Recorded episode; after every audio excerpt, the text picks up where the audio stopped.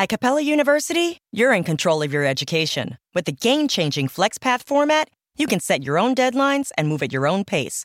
The faster you move, the more you save. Visit capella.edu to learn more.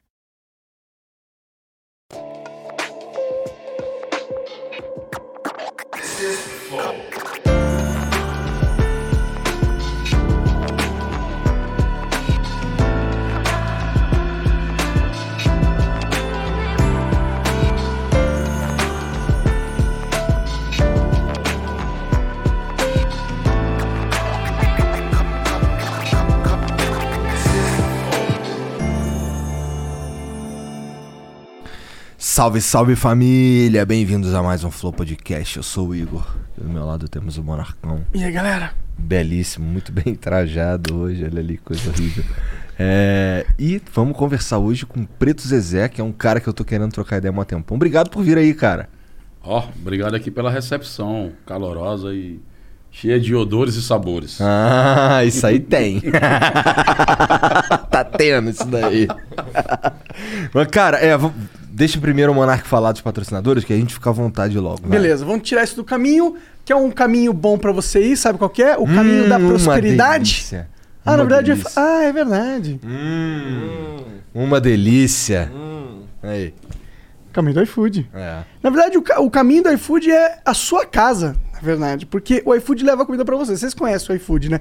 Mas se você não conhece o iFood, bom, muito prazer. Esse é o iFood é um aplicativo que você pede comidas maravilhosas.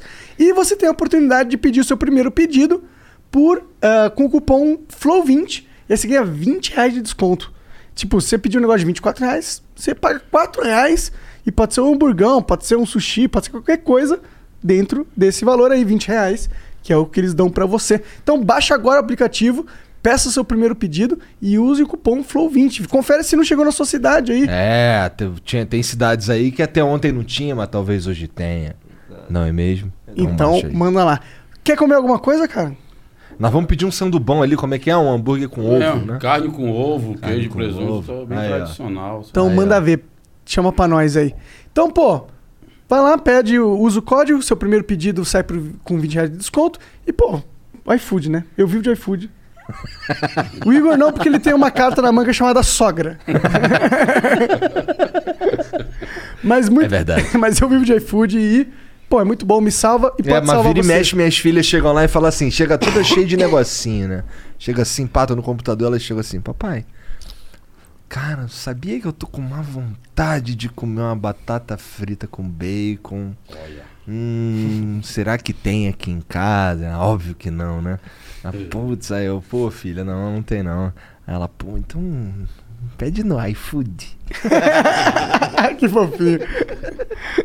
Vai ser muito fofinho. Golpe máximo. Aí depois chega lá perto da mãe e fala assim: Mamãe, mamãe, enrolei o papai. Ela fala assim: enrolei o papai. Eu, caralho. Ainda sabe tá enrolando.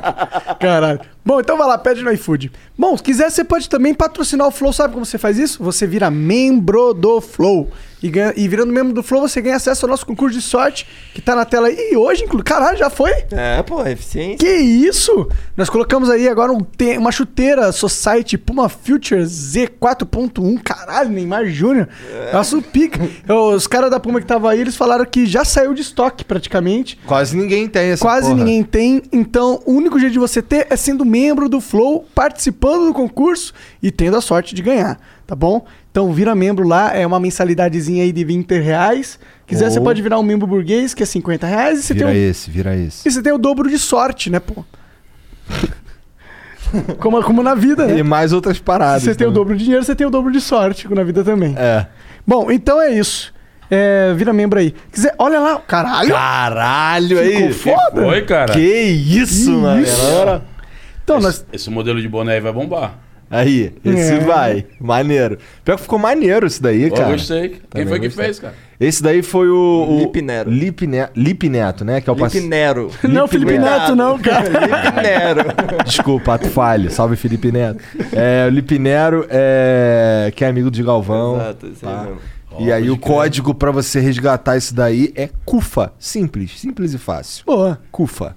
Então manda ver. Cara, isso ficou muito bom mesmo, cara. Ficou, cara. impressionado até. Bom, mas mas... tá, tá com a cara de. Não é uma cara de puto, é uma cara de, porra, de. Não, tá autoconfiante, ó. É, uma Olha o cara de- sorrisinho ali no lábio. Ali, Ah, tá legal, de ladinho. É. Sedutor. Isso aí é. Se eu visse Sou na rua, pedir o número do zap. Beleza. Bom, vai lá resgatar. Você tem 24 horas, tá? Depois nunca mais vai dar pra resgatar esse emblema no nosso site, que inclusive é de graça. Você só tem que criar uma conta de graça no nosso site e aí você resgata. Bom, Aí, eu aproveito que já tá aqui no YouTube mesmo, se estiver no YouTube ou no Twitch, sei lá, já se inscreve, segue, dá o like, caralho, aquela parada de sempre. exatamente. É isso, é isso. Vamos nessa? Bora. Caralho, Cara, curti essa foto aqui, ó. É, Olha eu tava aqui. falando pra ele que ficou. Tá Cara. imponente, né? É, um Businessman. cara- Businessman. Mas é basicamente isso que tu é, né, cara? Tu é um businessman, né? Tem muita coisa aí, né? Tem muita Aí coisa. é meio, é, como a gente diz na CUFA, é executivo social, né, cara? Executivo social. dar um padrão assim, porque muitas vezes você olhar a favela, tu vai pensar só aquela coisa de tragédia, miséria, desgraça, carência. E a gente tenta passar que dá pra construir uma outra perspectiva sobre a favela, até porque nós não estamos falando só de gente que sofre, que morre, que leva tiro. Por exemplo, antes da pandemia, a favela produzia 119 bilhões em poder de consumo. Isso é o PIB do Uruguai, do Paraguai, da Bolívia junto ou do Uruguai sozinho. Então, pera lá, estamos falando de quê? Se tu amplia para a população negra brasileira, tem 1,7 trilhões também de poder de consumo. Então, tá na hora da gente falar direito com as marcas, com os serviços e com as empresas que tipo de que olhem pra, ter, né, cara? pro, pro, pro, pra galera, né? Porque, É. pô, eu vejo uma, uma, uma parada que me marcou na minha vida nesse sentido. é, eu lembro claramente, cara, de um comercial que eu vi da, do Hipoglós, que é um, que era um, um- um creme, e quem tava ali, a família que tava ali, não era uma família que eu tava acostumado a ver num comercial, tá ligado? Era uma família de pessoas pretas, cara, com um bebezinho preto e tal. Depois eu vi, se eu não me engano, na Doriana também. E foram assim, foram as primeiras vezes que eu vi é, a verdadeira sociedade brasileira representada num comercial de TV. Isso é muito louco, porque é, as a gente passa a vida sem perceber que eles ficam enfiando goela abaixo um, um padrão que não é a verdade da sociedade brasileira, tá ligado? Isso é uma parada que eu lembro claramente porque chamou pra caralho minha atenção. Eu Fiquei, porra, caralho, É, finalmente. tem até um negócio que os caras falam, que é a família Doriana, né? Sim. Já até É. virou um jargão essa A porra. ideia de família perfeita. É. É, é. E aí eu fiquei, caralho, que louco isso daí, finalmente. Mas os tempos estão mudando, não estão, Zezé? Eu acho que estão. É, assim, eu sou um cara sempre pé no chão, coração de boa e cabeça nas nuvens, tá ligado? Pra dar uma equilibrada. Aham. Então, na luta que a gente tava, eu sou da geração de 90, que guerreava em 90. Quando você tem hoje 2000, então eu passei 90, né? 2000, 2010, 2020. Começando Então, 2020. tipo, né? Então, tipo, já passei três momentos. Então, acho que a gente avançou muito de muita coisa. Apesar das guerras, sempre foram as mesmas. As pessoas vão, quando às vezes, vão falar pra mim, ah, mas a dificuldade e tal. Esses dias, um jornalista perguntou, como é que vocês conseguiram o número tão, de, tão expressivos de doação, né? A gente, ano passado, fez 187 milhões em doações. Caralho. Esse ano, nós estamos em 400, vamos querer fechar em 600 milhões. Iniciamos agora Quadruplicou o negócio. uma campanha de doação de alimentos só para quem trabalha em escola de samba no Rio de Janeiro e em São Paulo, que a meta também é mais outra porrada. E eu disse, é, ter números expressivos no pior momento para nós não é novidade, porque o pior momento é o nosso normal, tá ligado? Então, o Covid é como se fosse um guarda-roupa, o Brasil, né, cheio de desigualdade dentro, e o Covid é só mais uma pecinha de roupa lá dentro que chegou. Então, quando as pessoas falam de que virou, é porque as pessoas agora estão chegando no caos. Nós já estamos no caos desde sempre, desde o dia 14 de maio que nós fomos despejados para dentro do caos. Então, a lógica nova para nós é construir a percepção diferente da favela. A CUFA a gente trabalha muito isso. A gente a gente, é, a gente não radicaliza tanto no discurso como muita gente faz, e aí não é nenhum demérito a quem radicaliza. Mas a gente radicaliza na ação. E na ação nós queremos construir uma outra ideia, uma outra visão, principalmente discutir dinheiro, economia, para não deixar a favela só naquele lugarzinho da carência, da fragilidade, mas mostrar um pouco de que a favela também é potente. Originalmente, tu vem de qual? Eu venho de Fortaleza, lá das quadras. Um alô pra rapaziada das quadras que tá aí, ó. Foca todo mundo que tá na escuta. Os caras tá lá na conexão. A primeira favela de um bairro rico, chamada Aldeota, que se organizou.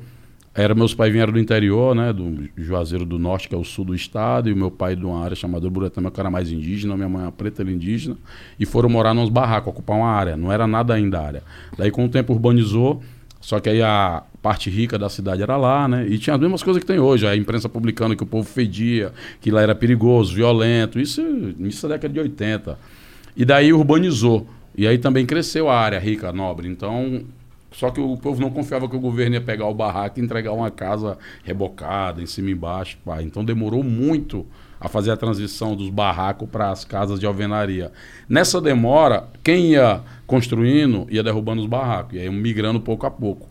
Enquanto iam construindo as fileiras, é tanto que aí é o teto da quadra, na capa do livro. Aham. Você vê que é várias fileirinhas. É. É, enfileirada. E aí o que, que acontece? Cada fileira dessa demorou ter um nome, devido à demora de construir todas as ruas. E eram 444 casas que tinham que construir. Então demorou pra cacete a demora.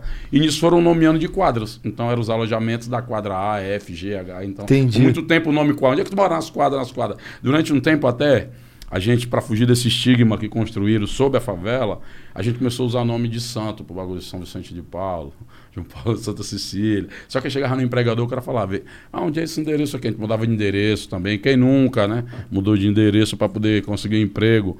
Aí o cara falava, onde é isso aqui? Aí tinha uma rua lá que era, hoje mudou o nome, é Vigílio Távora, mas era Estados Unidos o nome da rua, que é a rua onde passou o Papa e tal, ficou muito famosa. Aí, tipo, dava um plá, né? Não, é ali, perto da rua do Papa. O cara, mas ali onde? Não, perto do Colégio Santa Cecília. Aí o cara falou, é lá nas quadras. Aí a gente, tipo, caiu, né? Caiu tudo. Perdemos o emprego, não tem mais vaga. Caralho. E aí no cara, não, eu vou ligar lá pra vocês, até hoje. O cara não ligava de volta. até hoje. Que escroto, né? Pra cacete, É foda, né, é E foda. pensar que isso ainda acontece hoje, 2021. Pois é. Isso é o mais né? bizarro de tudo, na minha opinião. Mas o que, que é exatamente a CUFA? A CUFA é uma organização criada há mais de 20 anos atrás, o fundador é o Celso Ataíde, alô professor, é, que começou no Rio de Janeiro, na Cidade de Deus. E a CUFA inicialmente, cara, ela surgiu mais para organizar algumas ideias ali na rua, num- numa quebrada, numa favela, e de tentar transformar o que a gente já tinha que era o caos em alguma coisa positiva. Com o passar do tempo, a CUFA acabou se tornando uma grande escola de formação de lideranças, de desenvolver ações positivas para tirar a favela do caderno da polícia e botar no caderno de economia, tecnologia e tal. É, e a organizar as ideias dentro da favela para discutir com o poder público e o poder privado para trazer soluções para a favela. Então acabou virando uma central de soluções onde a gente sempre fala que a dificuldade a gente já conhece, né, cara? A gente é PhD em tragédia, doutor em desgraça, então ninguém tá falando nada de novo pra gente quando fala de coisas difíceis. O novo é você pegar e produzir internet sem fio lá dentro do negócio, produzir lideranças pelo Brasil todo aí, como a Kaline, Massivan aqui em São Paulo, meu presidente, ó, ratatatá. É, a galera do Heliópolis aí, entendeu? A logística que a CUFA fez agora durante a pandemia de chegar em mais de 5 mil favelas. A gente tá levando cesta básica de barco para dentro de tribo indígena. Caralho, que hora. lado do Amazonas, tá ligado? Até o extremo sul do Rio Grande do Sul. Então, movimentar isso é um ativo novo e a CUFA nunca fez isso. Sempre a nossa ideia foi desenvolver as coisas da gente, nunca sair a pulp pedir nada. Só que a pandemia nos obrigou a fazer isso, que a gente ficou olhando nossos pares, os caras morrendo, todo mundo. Aí, enquanto a OMS disse, vá para casa, a gente vamos para rua. E era a guerra da gente contra o Covid. Né? Infelizmente, nisso a gente perdeu muitas vidas, mas o protocolo de saúde nosso garantiu que as baixas fossem bem menores, comparado ao número de pessoas que estão na rua todos os dias da CUFA. Hoje a gente tem aí. A CUFA está presente em 26 estados, mais Distrito Federal e agora 17 países. Abriu mais três CUFAs agora na África, que é Camarões, Etiópia e Guiné-Bissau. Caralho. O Celso acabou de voltar para lá. Mas no Brasil nós estamos com 50 mil pessoas na rua todo dia. Né? Caralho, gente pra cacete. Pra cacete. Gente, todo dia fazendo de tudo, entregando tudo. Botijão de gás, chip, comida, material de limpeza, brinquedo, entregando marmitex. A gente entregou mil marmitex lá no Heliópolis. Todos os dias tá lá uma fila gigante, a pessoa passando fome lá e a gente colado lado a lado. E a gente perdeu muita gente, né, cara? Muita gente, Daniel, Eliseu, ou gente que tava na luta do dia a dia, que podia estar parado em casa, mas sem problema. Então, Henry Paulino lá de Campinas, opa, satisfação, meu irmão. Então, muita gente que a gente perdeu e muita gente que se contaminou. Mas a gente continua na luta, continua na guerra, porque não tinha saída também, né, cara? É como se fosse assim um, é, um naufrágio, monarca. É a pandemia e você tem o afogamento seletivo. Então, no afogamento seletivo, tem ali uma mulher que é solteira, então já não tem ninguém para escolar junto dela com a grana. Tem filhos em casa porque as escolas estão fechadas. Muitas vezes a gente encontrava idoso, acamado, ou dois idosos, e essa mulher se virando sozinha. Então, na nossa visão, essa mulher era a pessoa mais importante de ser atingida na hora do afogamento. Por isso que a gente criou, um, dentro da campanha da pandemia, o programa Mãe da Favela. E aí, durante a pandemia, a gente teve meio que se refazer. Nunca foi a da CUFA nesses 20 anos, pedir dinheiro, comida, nunca. Vocês não vão ver isso de 2020 para trás. Pelo contrário, a gente tinha ações como a Taça das Favelas, que mobiliza na favela, tinha movimentação com empresa, criando empresa na favela, agência de viagem e tal. Nunca foi a nossa pedir nada, mas sim fazer, começar e pautar e conseguir construir coisas juntos. Quando vem a pandemia, a gente é obrigado a fazer, tipo, as empresas chamam de reconversão da matriz produtiva. Tem um corporativez, né, um dialeto, aí você tem que trazer pro favelês para saber que porra é essa. Então... É, a- eu também vai precisar trazer pro pra É, eu entender. entendi porra nenhuma. então o cara fala. é, e a gente tem que fazer o quê? A, nossa, a gente pegou a galera mais vulnerável, mandou embora. O pouco de dinheiro que tinha, a gente colocou, ó, tem dinheiro para três meses aí, seja o que Deus quiser. Hoje não, hoje a gente tem informação, noção, vacina, mesmo tendo problema com o Brasil, de morrer um monte de gente com vacina existindo já, mas lá em março, ninguém tinha noção de porra nenhuma. Você olhava, olhava pro retrovisor, nunca aconteceu isso. Você olhava para frente, ninguém sabia o que, que ia acontecer. Então era incerto. E a gente não imaginava que ia durar isso tudo. Eu acho que É. ninguém imaginava, nem no pior Dois desenho, anos já, né, né? Então, quando a gente começou a se organizar, é, a gente pensou primeiro, afastou os vulneráveis e as nossas sedes, os nossos escritórios, nossos espaços maiores viraram um centro de distribuição e logística. Tu chega hoje no Heliópolis aqui, chega no Parque Santo Antônio, e aqui, só em São Paulo deve ter uns 40 centros de distribuição e logística no estado de São Paulo. Tá lá o negócio é cesta básica para lá, é nego montando, é nego limpando, botando protocolo, corrigindo o cadastro, fazendo georreferenciamento, qual foi a favela que recebeu, que não recebeu, fa- pegando o cadastro pessoal, quem recebeu esse mês, quem não recebeu, o que, que vai agora? Vai dinheiro, vai gás, vai comida, o que, que vai? Então tem todo um. O pessoal vê só a cesta básica para lá e para cá, mas por trás tem uma mobilização enorme, que a gente convocou, inclusive, agora esse ano, como as doações caíram 85%, a gente teve que juntar com outras organizações, tipo a Frente Nacional Antirracista, que trabalha com as questões raciais, uma rede de organizações que trabalham, o Gerando Falcões e o Grupo União BR, através de União São Paulo, que tem a família Diniz à frente, a Geise e a Ana Diniz, e também chamamos a Unesco, porque não se trata só de cesta básica, se trata de um movimento de engajamento para discutir um tema seríssimo que é a fome no Brasil. 20 Sim. milhões de pessoas não vão ter o que jantar hoje, é sério pra cacete isso. Isso é tristíssimo. Cara, eu- você, você meio que já sanou uma dúvida que eu tinha, que era como a CUFA eh, se financiava. Eh, você falou que eh, de 2020 para frente acabou tendo que correr atrás de um, de um financiamento, pá, mas até então era, era o próprio movimento, era a própria CUFA que se financiava por meio das, das empresas que, que, que vocês facilitavam o aparecimento delas, não é? Mas essas empresas, essas At Busch Gardens Christmastown, rekindle the spirit of holiday traditions for you and your family. Delight in the wonder of over 10 million twinkling lights. Cherish the moments as you enjoy new holiday shows and visit Santa and Rudolph. And immerse yourself in a world transformed by the season at the world's most beautiful theme park. The holidays shine brightest at Busch Gardens Christmastown. Select dates through January 2nd. Right now, it's the best deal of the season. Save over 50% with tickets as low as $24.99. Restrictions apply. coisas, tipo agência de viagem, você falou, é, a CUFA é sócia, como é que funciona essa parada? O César Taíde saiu da CUF em 2015 para tocar uma coisa chamada Favela Hold, que é um conjunto de empresas que atuam só em favela. Então tem empresa de logística, tem, empre tem empresa que trabalha com edição, só editores, tem empresa agora de chip, Alô Social, que nasceu durante a pandemia, que foi a empresa que possibilitou que a gente distribuísse 500 mil chips gratuitos com um programa chamado Alosão, que era seis meses para ligar e rede social de graça, para as mulheres terem acesso à internet. A internet hoje devia ser um consenso do mundo político para a gente votar um projeto que a internet fosse um direito fundamental igual a saúde e educação, né? Os outros direitos também estão na Constituição. Porque hoje a gente viu na pandemia a importância. Não, você não vive sem internet hoje. Quer dizer, dá pra viver, mas você tá muito limitado. né? né? Então, assim, a gente tá, fez essa batalha. E aí, o que que acontece? A Hold vem agora para ser o desenvolvimento da- de, de empresas que são, os favelados são sócios. Parte da receita da Hold é para financiar as ações da CUFA, para não ficar dependente. Porque muitas vezes o setor vive do dinheiro privado ou do dinheiro público. Quando você começa a desenvolver sua própria receita, você tem mais ali Autonomia, uma condição né? de planejar e a autonomia mantém também, né? Então é, é uma construção nova. E a gente sempre falou dessa questão. A gente nunca falou de um social desvinculado de dinheiro. Nunca falou de um social desvinculado de economia. Até porque se você não tem economia, você não viabiliza o social. Eu vejo os caras falar emocionado da mulher, do negro, do jovem. Aí eu olho na política pública só tem dinheiro? Tem não. É só uma secretaria que o cara tem ali, um buraquinho, então não vai funcionar nada. É verdade. Se não tem. Se é emocionado no discurso, se não tá no orçamento, esquece. É verdade, é verdade.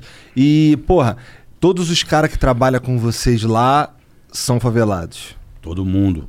E, há- e há um princípio nosso. O que, que a CUFA fez quando nasce? Na sua história. Ela faz uma opção. Primeiro, essa coisa do território das favelas, formar lideranças de lá. E por que de lá? Porque o cara conhece o território, o cara tem um acúmulo de vivência ali. E a gente acredita que a favela tem que ser protagonista do seu processo. Então tem que ter o Massivan lá, tem que ter o Tito em Guarulhos, tem que ter o Pequeno lá no Ceará, tem que ter a Carinha na Paraíba de lá, desse lugar. Então essas pessoas precisam estar nos processos de decisão. Não adianta ninguém decidir aqui numa mesa e levar lá pronto. Não adianta, a gente não vai acreditar numa mudança que venha nesse modelo. Então, a galera é, que participa desse processo, ela é constantemente formada. Todo dia está formando liderança, homens e mulheres. E a gente definiu algumas questões para a CUFA. A CUFA é uma, a única instituição que, pode entrar no Google aí e procurar se tem mais alguma, que tem 10% de cota para brancos, porque ele decidiu ser uma instituição de, de pretos mesmo, tá ligado? E, e a galera do Sul ainda quer, todo, todo encontro quer mudar para 15, para 20. Os brancos, os brancos é foda, eles sempre querem mais. é, é, e aí tem cota para brancos na CUFA e a percentual de homens e mulheres nos cargos de direção. Então, é, isso é um princípio nosso. Desde e as o pessoas da começo. favela, desde a fundação. Porque senão nós vamos virar uma instituição muito legal, de caras muito amigos nossos, de brancos muito legais, parceiros como a gente tem vários, mas que os favelados eles serão um mero coadjuvante da sua própria história. E não é isso, não é esse. não, a- tem não é sentido a pra ideia da nós, tá ligado? E Tô também ligado. não é uma instituição de franquia de favela, não. Cada lugar que você for, você vai encontrar os calados. Não vai encontrar no mesmo nível, porque o Brasil é monstrão, né? Tu chega. Teve que. Lá no Acre, por exemplo, a gente teve que montar barco para entregar a cesta básica. Então é diferente tu tá aqui que tu pega um carro, um metrô, um trem e tu É. vai. É. Ah, é outra fita de tempo, de espaço, mas o foco e a, o princípio nosso permanece o mesmo. Da arrecadação que vocês é, é, têm com as empresas, você sabe dizer, tipo, qual porcentagem fica para a estrutura de, de, de logística mesmo e qual porcentagem retoma para a galera, para as pessoas que estão nas favelas e tal? É, vai de 5 a 10, depende do que faça. Porque muitas vezes o cara não doa em dinheiro. O cara fala, eu dou um milhão, cestas básicas. A gente fala, ó, mas tem que botar uma gasolina, como é que as cestas chegam? Tem que alugar um caminhão, tem que limpar os alimentos. Tem que cuidar do protocolo de saúde de quem entrega e de quem recebe. Porque senão você faz outra aglomeração e as pessoas se contaminam. Você vai ter que fazer a gestão do espaço, de cuidar, o alimento não pode ficar estragado, tem que ter manutenção o tempo inteiro, tem que ser pessoas que estão trabalhando lá, arriscando sua própria vida. Então é preciso entender que há essa estrutura por trás. Então a gente faz um debate de acordo com o tamanho do patrocinador. Né? E muitas vezes a gente faz ainda discussão de que é, a gente arrumou outra ponte para esse transporte. Por exemplo, no Acre não tinha, arrumei um cara de barco. Aí já tem um cara da indústria naval que dá a planta. Já tem outro. Então, assim, a gente foi também somando várias diferenças de inteligência para poder viabilizar, porque nem sempre também todo mundo vai pegar no cash e botar. Aham. Né? Hoje não, com a visibilidade que tá, o cara quer saber, pô, o cara vai lá num, num centro de logística aqui do Helióptero, lá, no, lá na Madureira, o cara olha o negócio, o cara, não, bicho, tem que aqui apoiar para vocês melhorar a iluminação do negócio, questão do ar, os trabalhadores que estão aqui, a qualidade, o transporte com cuidado para você chegar nos lugares, né? Porque tem gente na rua o tempo todo. Você tem alguma estimativa de quantas é, cesta básica? que- Vocês fazem tudo, cesta básica, é, gás, você falou? Tudo. Você tem noção, alguma noção de, de- de quantidade dessas coisas? Baseando por pessoas que a gente atendeu, Hum. a gente levantou ano passado 187 milhões. De pessoas? Não, de 87 milhões de valores. Ah, Entre tá. comida, gás, chip, tudo. Se a gente calcula quantas pessoas foram atendidas, foram um milhão de pessoas. O nosso Tá. cálculo é cada, um milhão e meio. Cada pessoa, ela corresponde a 4,2 atendida. Então, se eu tenho um, um milhão e meio, eu cheguei aí a 6 milhões de pessoas. Né? É, Nós já estamos agora em né? 400 agora, tem que olhar para atualizar, porque toda hora vai mudando lá no site. Então, imagina, é só você fazer a conta a quantidade de pessoas que a gente está atendendo, tá ligado? Isso é muito foda. Isso é muito doido e é muito gigante quando você olha, né, cara? E você vai chegando. Eu tô vindo de Salvador, depois vim pro Rio, São Paulo, mas vou pro Ceará, depois lá Pernambuco, lá. E aí tu conhece o Brasil inteiro. Direto. Só que agora eu tô morando em São Paulo. Aí, porque na pandemia, o que dia que eu tava? Eu tava na CUFA Global, que era essa articulação internacional que nasceu em 2015, que nós organizamos a Semana da CUFA em Nova York. Fizemos um evento na SEG da Colômbia, lançamos um evento na SEG da Fundação Ford, lançamos uma pesquisa lá e terminamos na ONU. Porque qual era a nossa tese? Quando a CUFA transbordou o Brasil, a gente foi nos países da América Latina, tudo que é tudo vizinho, até de onde você vai. Vai para um país, pega o ônibus e vai. Só que aí começou a chegar em Nigéria, Estocolmo, Estados Unidos. Aí só se a gente fosse, né, criado uma empresa aérea também, né? né? Favela Fly e tal, né? Daqui a pouco? É, daqui a pouco, mas a gente acabou criando a agência, a favela vai voando, né? Que é a agência de turismo. Ah. E aí a gente, pô, mas como é que nós vamos fazer para chegar? Aí nós decidimos que estrategicamente faria um evento na ONU, que é onde estão 194 chefes de estados do mundo, e a partir de lá interage as CUFAs com eles. Então aí a gente inclusive tem acento lá, afrodescendente, juventude, ONU Habitat, são as cadeiras que a gente tem lá para dialogar os temas que são dos nossos interesses. Daí terminamos no carnaval, na Times Square sem autorização, ainda bem que a polícia gostou de nós, não prendeu a gente, e inauguramos um escritório lá no Bronx, que é a sede da CUFA Global. Caralho, E que eu louco. tava lá nesse bagulho aí. Aí eu, com a pandemia eu tive que cuidar, né, sair dessa articulação, Nova York, para cuidar dessa parte do Norte e Nordeste. E aí o presidente daqui de São Paulo, Massivan, é, lá do Heliópolis, ele é presidente da CUF Estadual de São Paulo. E da ideia de que agora eu tinha que ficar aqui articulando para ajudar a consolidar o trabalho que se expandiu aqui. Entendi. Bom, quando o Monark perguntou lá quanto da grana dos patrocinadores e tal, em estimativa que voltam, e tu falou um número, porra, do- o- o- por conta da pergunta anterior que eu te fiz, que só tem que vocês contratam os favelados, então eu diria que toda a grana, por mais que ela alimente a máquina da CUFA, ela volta pra favela. Total. Não tem jeito. E se você olhar também, quando você olha 6 milhões ano passado, quando a gente botou, atendeu 1 milhão e meio de pessoas, atingindo 6 milhões, o Brasil já estava com mais de 10 milhões passando fome. Agora o Brasil está com 20 milhões. Aí você começa a olhar que o monte que você olha, na hora que você vai para a realidade é difícil. É. Comparado ao tamanho É do tipo problema. estancar um barco com vários furos, É, né? Você- porque também a CUFA não quer substituir o Estado, né? Tem uma responsabilidade que é do Estado de fazer. Nós estamos fazendo porque não tem outra alternativa pra gente. E não aí, vai qual- deixar a nossa galera Na morrer de deriva, fome né, ali, assim. né, cara? Pelo Pois amor de é, Deus. e como é, que é, como é que é a tua relação com o Estado, que tá sempre ausente, né? E não estamos falando de, de polícia. Falando de, de, de luz, de saneamento. De Estado mínimo, É. ou É. ausente. É. Porque o nego fica falando do Estado mínimo, teto de gasto. Eu falei, gente, vamos partir do debate que o Estado é ausente. É. E na favela nós somos doutor, Estado mínimo. Não tem porra nenhuma. Então, É verdade. ali é qual? Da inteira nós somos doutor dessa parada. Estamos dando aula em Harvard, London School Economics, é com nós mesmo. É. Entendemos, né? É, de Estado mínimo, bem. Mas a questão da discussão do Estado, para mim, é clara, tem três coisas importantes na discussão do Estado. A primeira coisa é, nós discutimos com os gestores, porque muitas vezes as pessoas veem a gente reunir com o governador do partido X ou Y, as pessoas ficam no Brasil, é meio, né, você tem que ser a favor todo o tempo ou ser contra todo o tempo. Você não pode ter nada do seu interesse ali sendo negociado. E a gente vê nesses gestores pessoas responsáveis para fazer receita, para gerir a receita de dinheiros do recursos que são públicos, são da sociedade. Não é do PT, do PSDB, do P, qualquer um. É da sociedade o recurso. Esse cara está sendo eleito lá num processo democrático onde todo mundo concorre, onde todo mundo vota, e aí que depois é eleito, o cara não está mais representando o partido dele. Ele está representando a responsabilidade durante quatro ou oito anos, se ele for votado novamente, de fazer gestão de recurso público. Idealmente, né? Porque Hã? geralmente que tem os filha da puta que estão ali só pra manter o projeto de poder também. É aí Mas que entra. idealmente, É aí É. que entra. É aí que entra o processo. Por que, que nós também escolhemos esse caminho? Porque nós achamos que a agenda da sociedade é da sociedade, não é de nenhum partido, nenhum político. O cara pergunta, qual vai ser o político que é o melhor? Eu disse, o melhor político pro povo é o povo se organizar, cara. Por quê? Porque esses políticos vão passar, são transitórios, fazem seus conchavos de acordo com seus interesses. Nada mais justo do que a gente também negociar os nossos. Isso não é nenhum demérito contra nenhum partido, nenhum político, até porque nós dialogamos com todos eles, trocamos ideia com todos eles, a CUF, inclusive, recebendo a parlamentar dos mais radicais a um lado, a outro, então... Mas é tendo- sabido, né, que no Brasil o histórico político não é muito bom, né? A gente não tem. é, e a aí gente não se outra- orgulha, né? Tem um outro elemento também, que como a política virou essa ideia de que é atividade de política e as pessoas têm raiva, o engajamento é zero das pessoas. Você engaja mais pelo para torcer o seu time do que para defender uma coisa do- da política. É não, é não ver a política como uma coisa legal. Parte das coisas que estão acontecendo no Brasil é porque a pessoa tão puta com a imprensa, com a justiça, com a política, com os políticos. Então isso é muito ruim, porque os políticos malas se aproveitam do bagulho. é verdade. A gente não participa, não olha, fica restrito a uma ideia de política, só eleição e partido. Então, de dois em dois anos eu vou lá, voto e saio fora.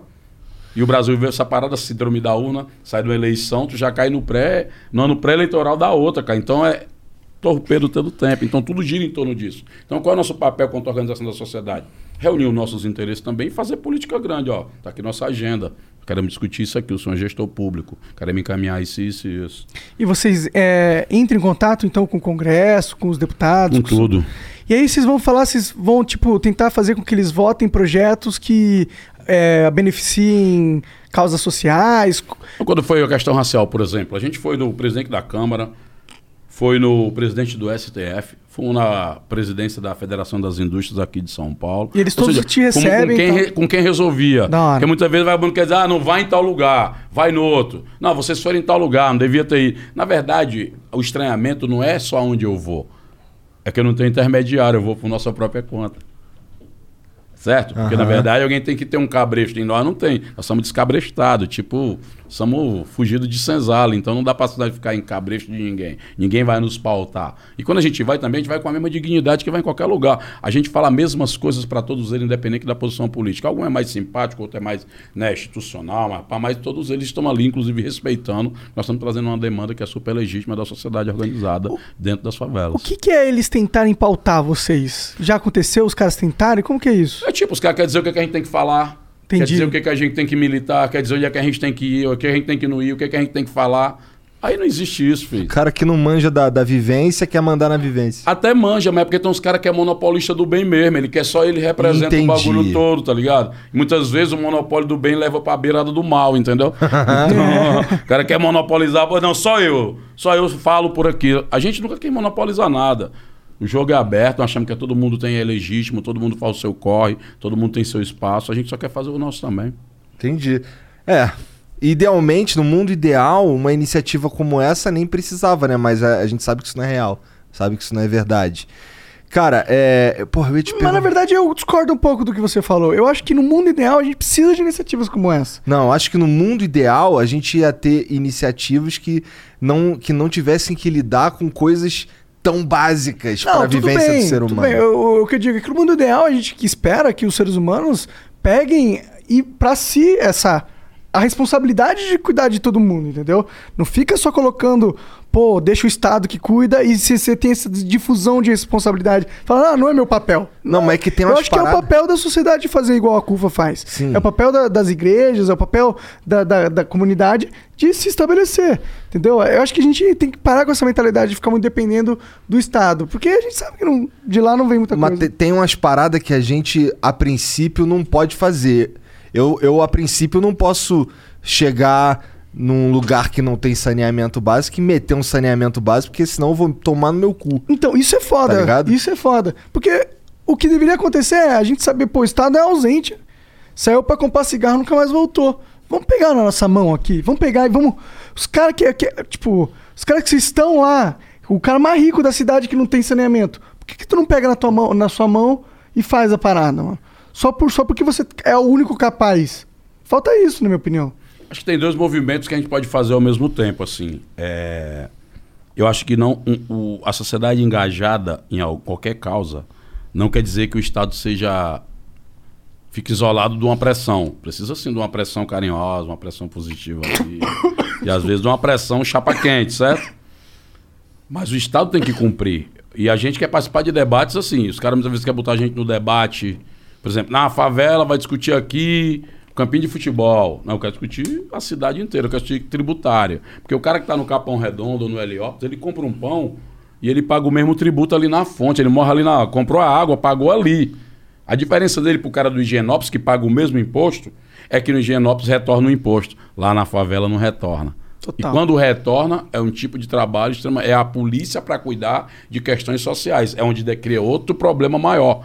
Porque a polícia podendo estar cuidando de outras coisas, não. Mas as questões sociais na ausência do Estado, e isso é um projeto, isso não é um descuido. Não é coisa, ah, não, não deu porque eu esqueci. É um projeto de que esvazia essas funções básicas do Estado, as pessoas passam a ter ódio do serviço público, passam a ter ódio do Estado, e aí o que é bom do Estado se vende e se transforma em questões sociais em caso de polícia, o que é ruim para a comunidade, porque vai ter mais ódio da polícia, e da polícia, que grande parte vem desses lugares, são trabalhadores da segurança, é, eles passam também a odiar esses lugares. E aí você gera uma, uma anomalia, que é no Brasil a polícia que mais mata, e tem que ser condenado isso, mas é também a polícia que mais morre.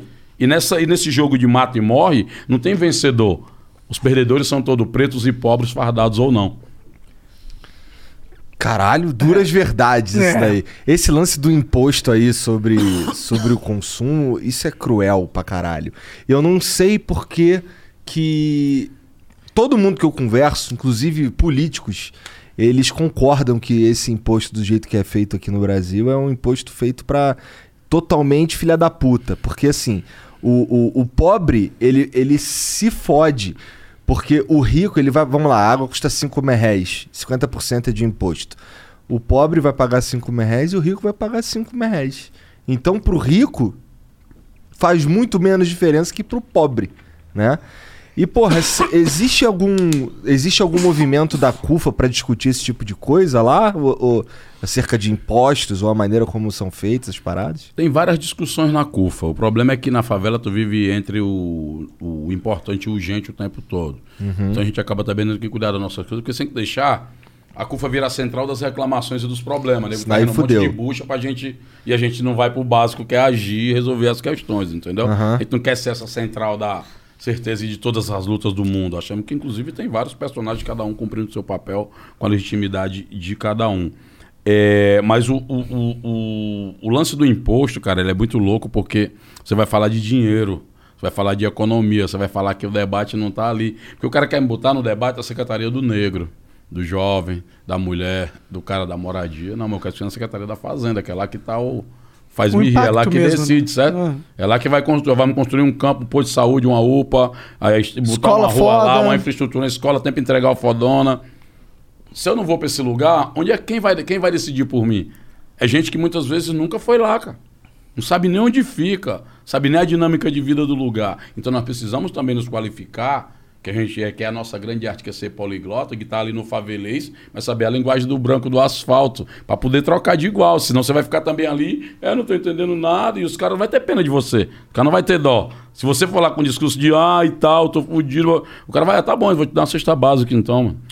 Nós não queremos discutir isso. Aí o cara acha que a gente quer o ingresso para entrar no final da festa, aquele lá do, do fundão. Não, parceiro, nós queremos ser dono da casa de show também, ou ser seu sócio. É isso. É. Vocês formam, vocês formam lideranças políticas, é, candidatos? A CUFA não participa de eleição. Então, se o cara for concorrer, ele sai.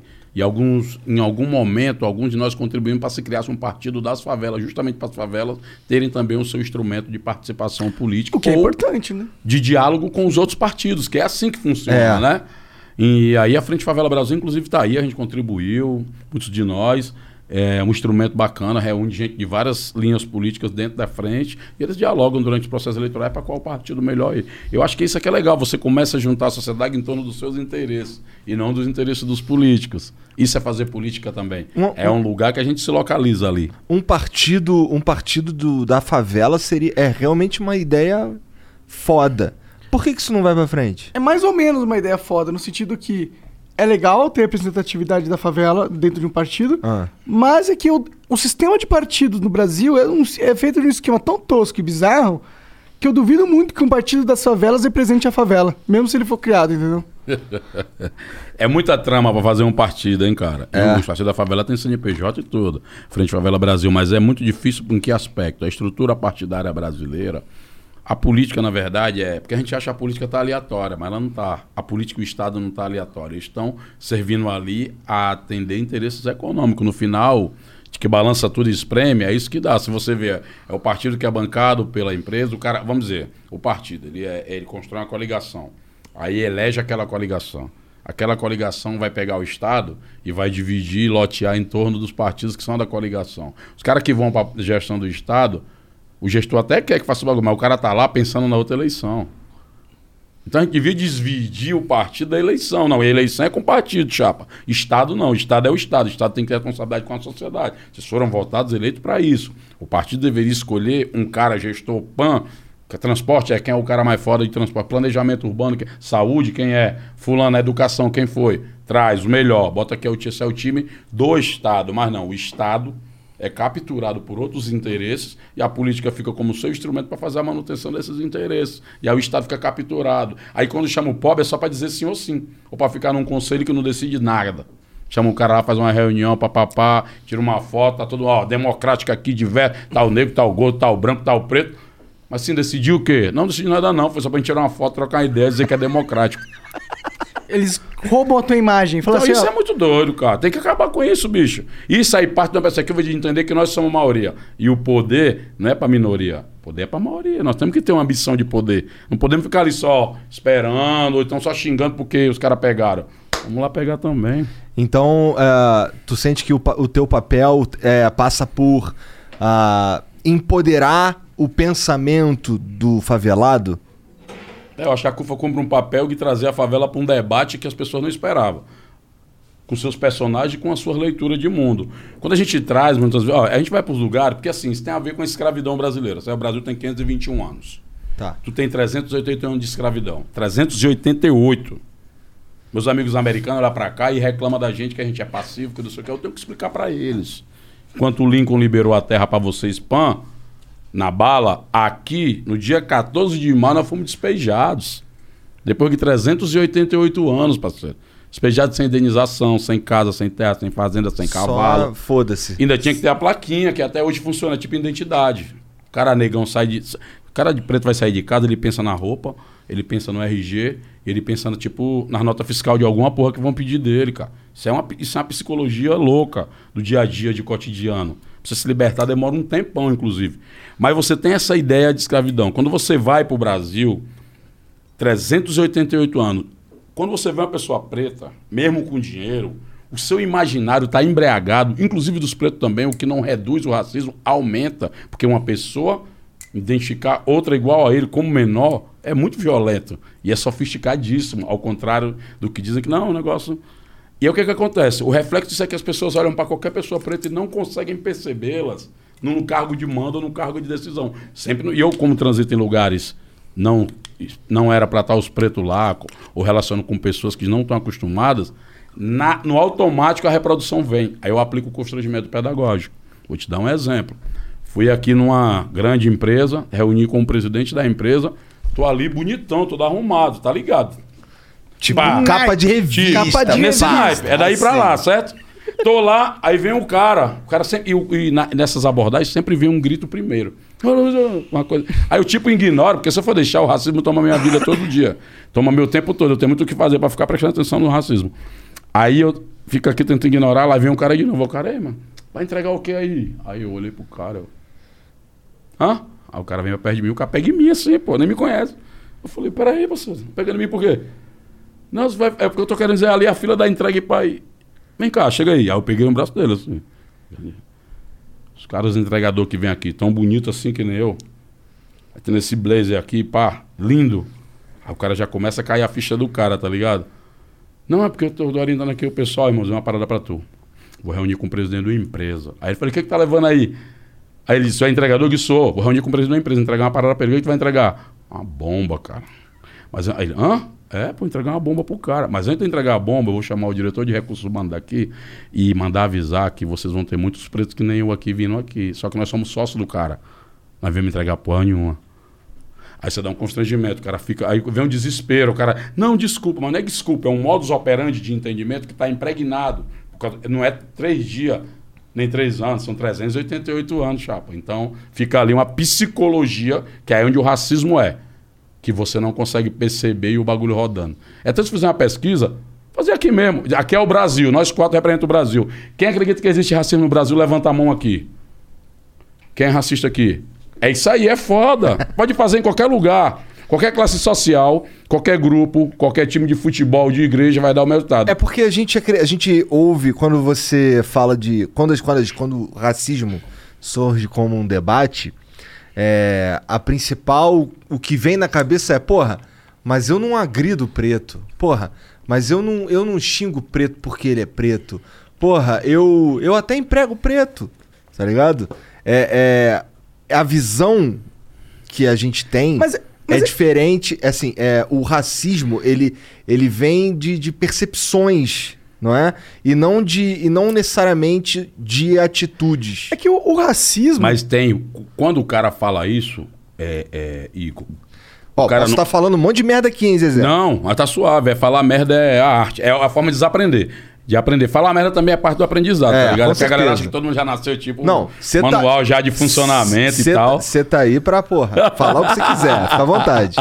Não, é que assim, as pessoas. Aí o que que acontece? Tem vários mitos do nosso racismo. O Ah. primeiro deles, que a gente acha que racismo é só nos Estados Unidos, que os caras dão tiro, quebra tudo e o cacete. Ali é um desdobramento. O problema é que lá, aqui, nós matamos 45 mil pessoas pretas, cara. Se isso é velado, o que seria o espírito arrasta, explícito? Arrastar elas pela rua, É. decapitar, esquartejar, jogar o corpo fora numa praça, tocar fogo em todo mundo? Era isso? Seria o explícito? Parece bem explícito. Então, entendeu? É que o, o cara que vai fazer. O cara é que faz o, isso. O, o cara que sofre, aí é que é o processo complexo. Primeiro, você fazer o diagnóstico.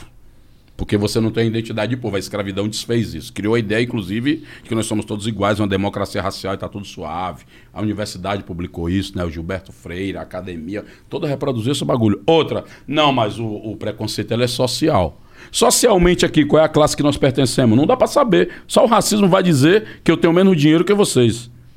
Eu sei que não, porque tu, porra, tu é o presidente preto, né, meu parceiro? Eu sei que não. E isso é uma camada, para entrar no que tu falou que é interessante, do tipo de racismo do Brasil. Isso é uma camada que o nosso professor Silvio Almeida, inclusive, Aham. rajada pesada quando vem Tamo pra cá tentando, também. tamo tá, tentando. Ó, tá osso a agenda do ne- negão. Aqui os caras ainda servem um sanduíche. Os caras falam ali, ó, ó, um sanduíche bom pra você. Os caras, aqui é fa- pelo menos com um peso a mais tu sai daqui, mano. Tem jeito. É... E eu saio mais leve. Ah. o Igor, inclusive, tá treinando aí. O bicho, eu vi que ele tá. É, tô tentando. É, é porque nós estamos numa fase. É, é, é, o Monarca é fitness, né? Nós somos pet. Monarca é somos- ter tudo aqui. É ter ó. tudo? Aqui, ó. Mas- ah, é porque eles caras fez aquela cirurgia, aí ficou um negócio meio. Fazer a retirada do resto das coisas. Aí. Mas assim, nós estamos nós tamo naquela fase fitness, não tem um É, fitness. É, nós estamos é. os caras que. Eu quero ficar fordo. Que porra é essa, mano? Forte e gordo. Essa eu gostei, cara. Mas, Vou ó, o que eu ta- o que eu Sim, mas diz- da percepção. Silvio Almeida. Isso é uma camada da história, que é o dia a dia da gente, o nosso cotidiano, como as coisas se configuram. Existe a outra que é a parte estrutural. Quando o cara fala assim, ah, vai ter um racismo reverso, o cara é um abestado. Ele não sabe o que é racismo, ele não sabe o que é reverso. Porque se pra ser reverso, os pretos tinham que ter poder pra cacete, estrutura, sair saqueando tudo, as riquezas no mundo, invadido a Europa, escravizado todo mundo, passado o rodo, matado, escravizado, traficado um monte de vique, de branco, pra dentro da, da África. E aí é o reverso, que é o que aconteceu. Então, aí é o racismo como instrumento de dominação de um grupo sobre o outro. Isso não- também não dá claro no diagnóstico, no dia a dia, porque o fato de você não ter ideia de identidade, achar que todo mundo é igual e pá, você não vê essas paradas. Com o tempo é que vai vindo, hoje a consciência é outra.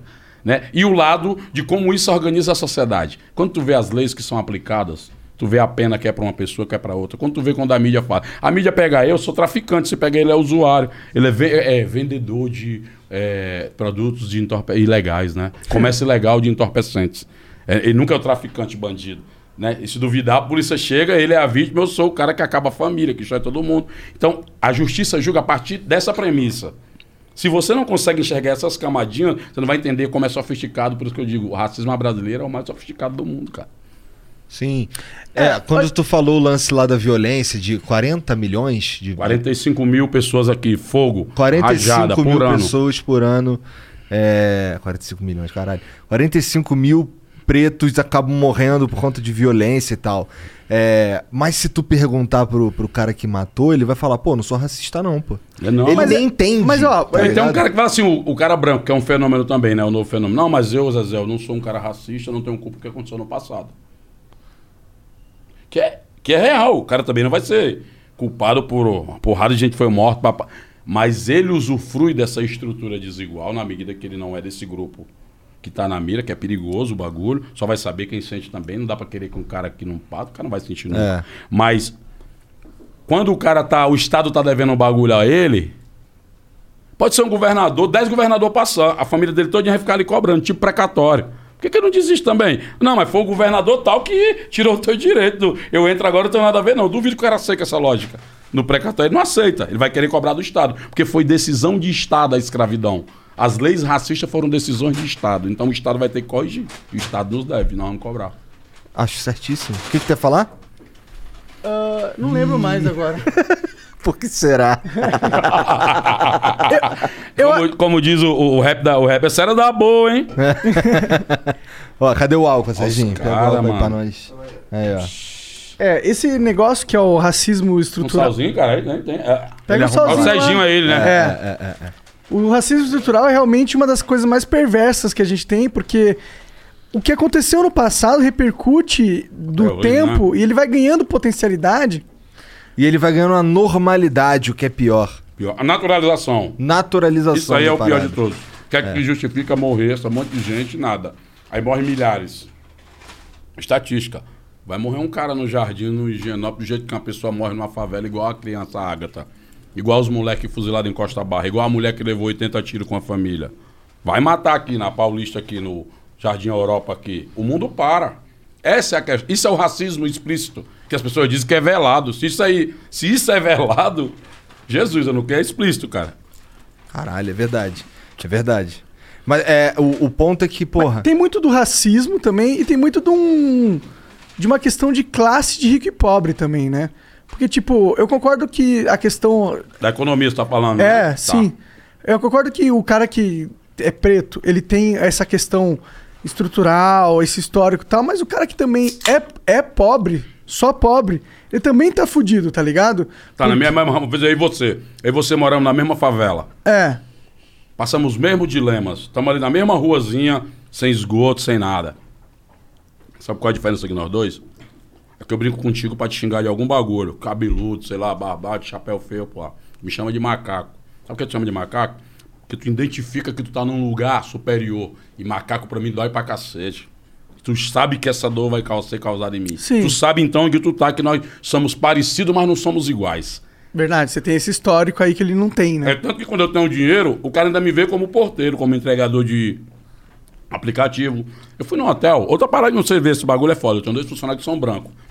Tu é. Tu é mestiço na frente dos caras, tá ligado? Os caras são tipo eu, viking. Eu sou meio árabe, na verdade, né? Minha No Brasil tu é branco, não tem jeito. Ah, sim. Não tem- Eu tá sou branco, porra. Não, tu então- até vê Cara, essa tu barbinha, é- esse teu cabelo aí, o cara fica meio. É. Teu nariz aí, o cara fica. Hum. É. Sal, mas sal do branco virou pé horrível, mano, Brasil. Aí o que aconteceu? Eu cheguei no hotel, o cara vai fazer o check-in. Aí de novo, aquela vozinha, a primeira, né? Advertendo, eu tô aqui no zap, né? Aí o cara, opa, negócio do carro aqui e tal, eu só vi o bagulho do carro, o nome carro. E os moleques estão no balcão fazendo. Não tem pra mim não, hambúrguer, pô. Aqui, porra. Ah, caralho, foi mal, sou sério. E aí, Monark, os caras estão no balcão fazendo check-in. São dois moleques sangue bom. André e Daniel. Essa foi, foi- esse dia foi bom. E os caras também que era débito da ideia de que nós somos todos iguais, que o racismo é uma merda, que nós temos que tratar todo mundo igual. Eu falei, irmão, é a nossa vontade. Aí é onde entra essa coisa do pessoal, do. na- não é uma vontade pessoal, é uma estrutura que funciona e a gente opera na subjetividade da gente sem nem se ligar.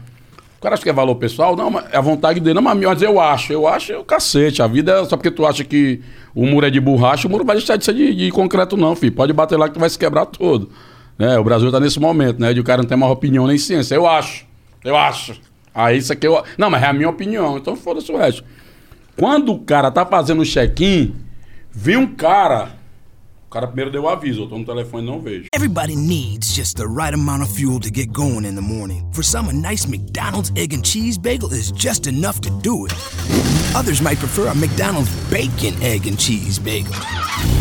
Or perhaps a sausage egg and cheese bagel.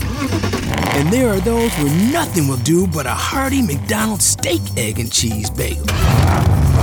Four different breakfast bagels to get you going. Tomorrow morning, give your engine a head start at participating McDonald's. Ba-da-ba-ba-ba. Lá vem um cara do balcão. Isso não era no hotel mais pan de Teresina. A gente foi fazer um documentário sobre mais médicos no interior. E os dois caras são meu funcionário do audiovisual. O cara vem e fala assim pra mim: Ô, você pode botar o carro deles ali agora, tem uma vaga ali em frente ao hotel. Eu falei: Para tudo essa porra. Aí os caras olharam: O que foi? Para. Não vamos ficar nesse hotel aqui não. Aí o cara olhou: Como assim? Aqui não aceita preto como hóspede, só como motorista de vocês. Aí o cara ficou. Não, senhor, mas não é isso que eu quis dizer, mas já foi dito, irmão. Já rodou, já tá rodando o bagulho. É isso Foi que é isso. exatamente isso que disse, aconteceu. porra. Percebe? Aí você pá, e começa o desespero. Eu disse, ah, cara, eu, eu, eu sou, eu era na época repórter da filhada da Globo na minha cidade, sete anos. Então lá eu conheci as Globos tudinho do Brasil, que era a minha tarefa também juntar as Globos com a, as CUFAs nas ações que fossem pontos comuns. Então eu conheci lá o pessoal da TV Clube. Eu falei, sabe o que, é que eu vou fazer? Tem uma chamada ao vivo, um link ao vivo para me fazer aqui da CUFA. Eu acho que eu vou transferir para frente do hotel e falar sobre o hotel em Teresina, essa cidade de maioria negra, em que os negros não podem ser hóspedes, só motorista dos brancos. Aí o cara se desesperou, mano. Aí começou os telefones. Daqui a pouco chega um cara, dono do hotel, e o cara já Eu sentado lá no telefone, desenrolando, pai, o cara achando que eu tava já chamando geral pra fazer live, o cacete. Desespero da porra. Nessa hora o cu É, aí chegou o cara. Boa tarde, São Francisco José. Eu disse, ah, gostei de você, sente aí. aí o cara sentou. Não, é porque eu queria pedir desculpa. Não comece pedindo desculpa. Nós vamos para um processo aqui para dois caminhos. Vocês de pedindo desculpa, eu vou fazer a matéria e ainda vou processar vocês.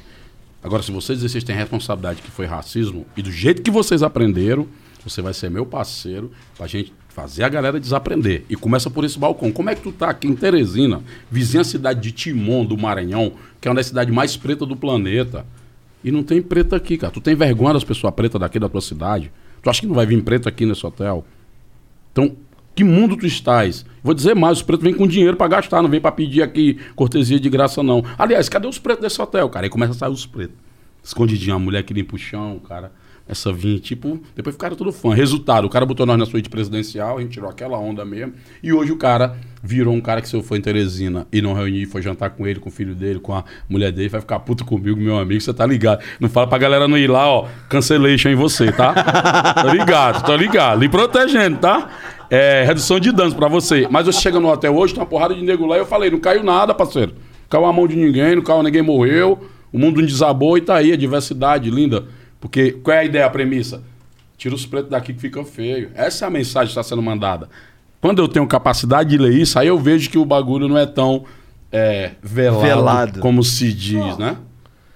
É velado pra quem aplica, pra quem sofre, filho, é explícito pra cacete.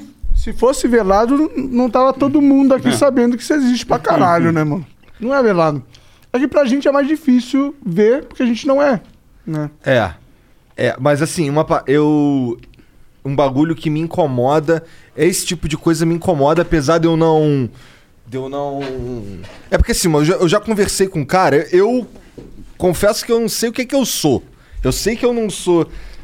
Que eu não sou branco, mas também não sou preto, então eu não sei o que, que eu sou. Mas é, tem coisas assim que eu noto. Uma vez eu fui num, num restaurante com a minha família.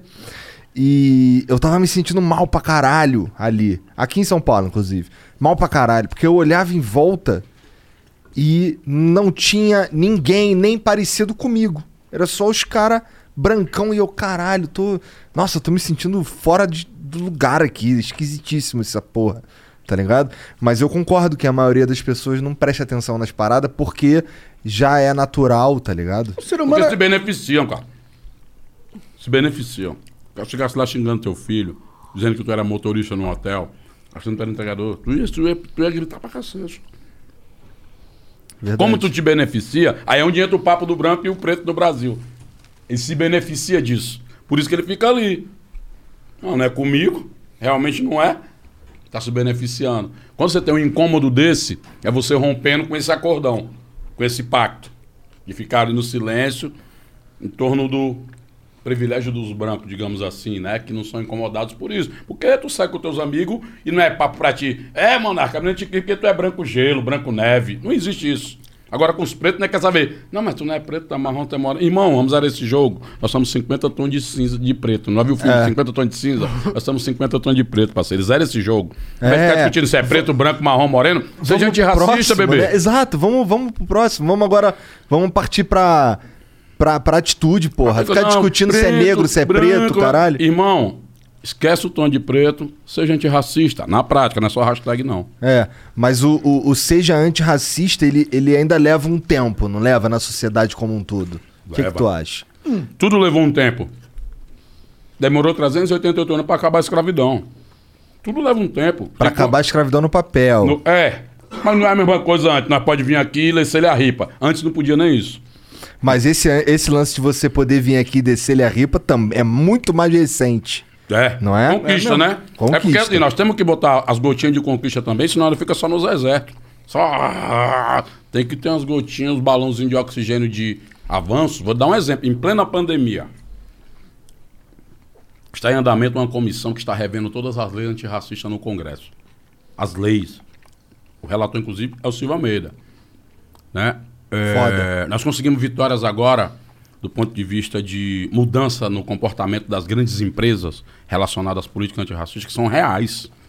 Não são promessa num papel. Tem nego assinou TAC no Ministério Público. Se romper uma regra, paga dinheiro. O que é TAC? Multar, é um termo de ajuste de conduta em que você se compromete a cumprir tantas questões, assina todo mundo aqui, e é na justiça. Se você não cumprir, tá do lado o valor por você quebrar aquela cláusula. Entendi. Da hora. Entendi. Que Então, tipo de construir coisa? isso, é, e eu tô falando do caso do Carrefour, construir isso é um legado para toda vez que uma empresa fizer o que fez, porque o Extra fez também naquela época, caiu no esquecimento. Só que dessa vez caímos no miolo para quê? Não vamos deixar. E aí não é, não tem nada a ver com negociar a vida, a vida não tem valor.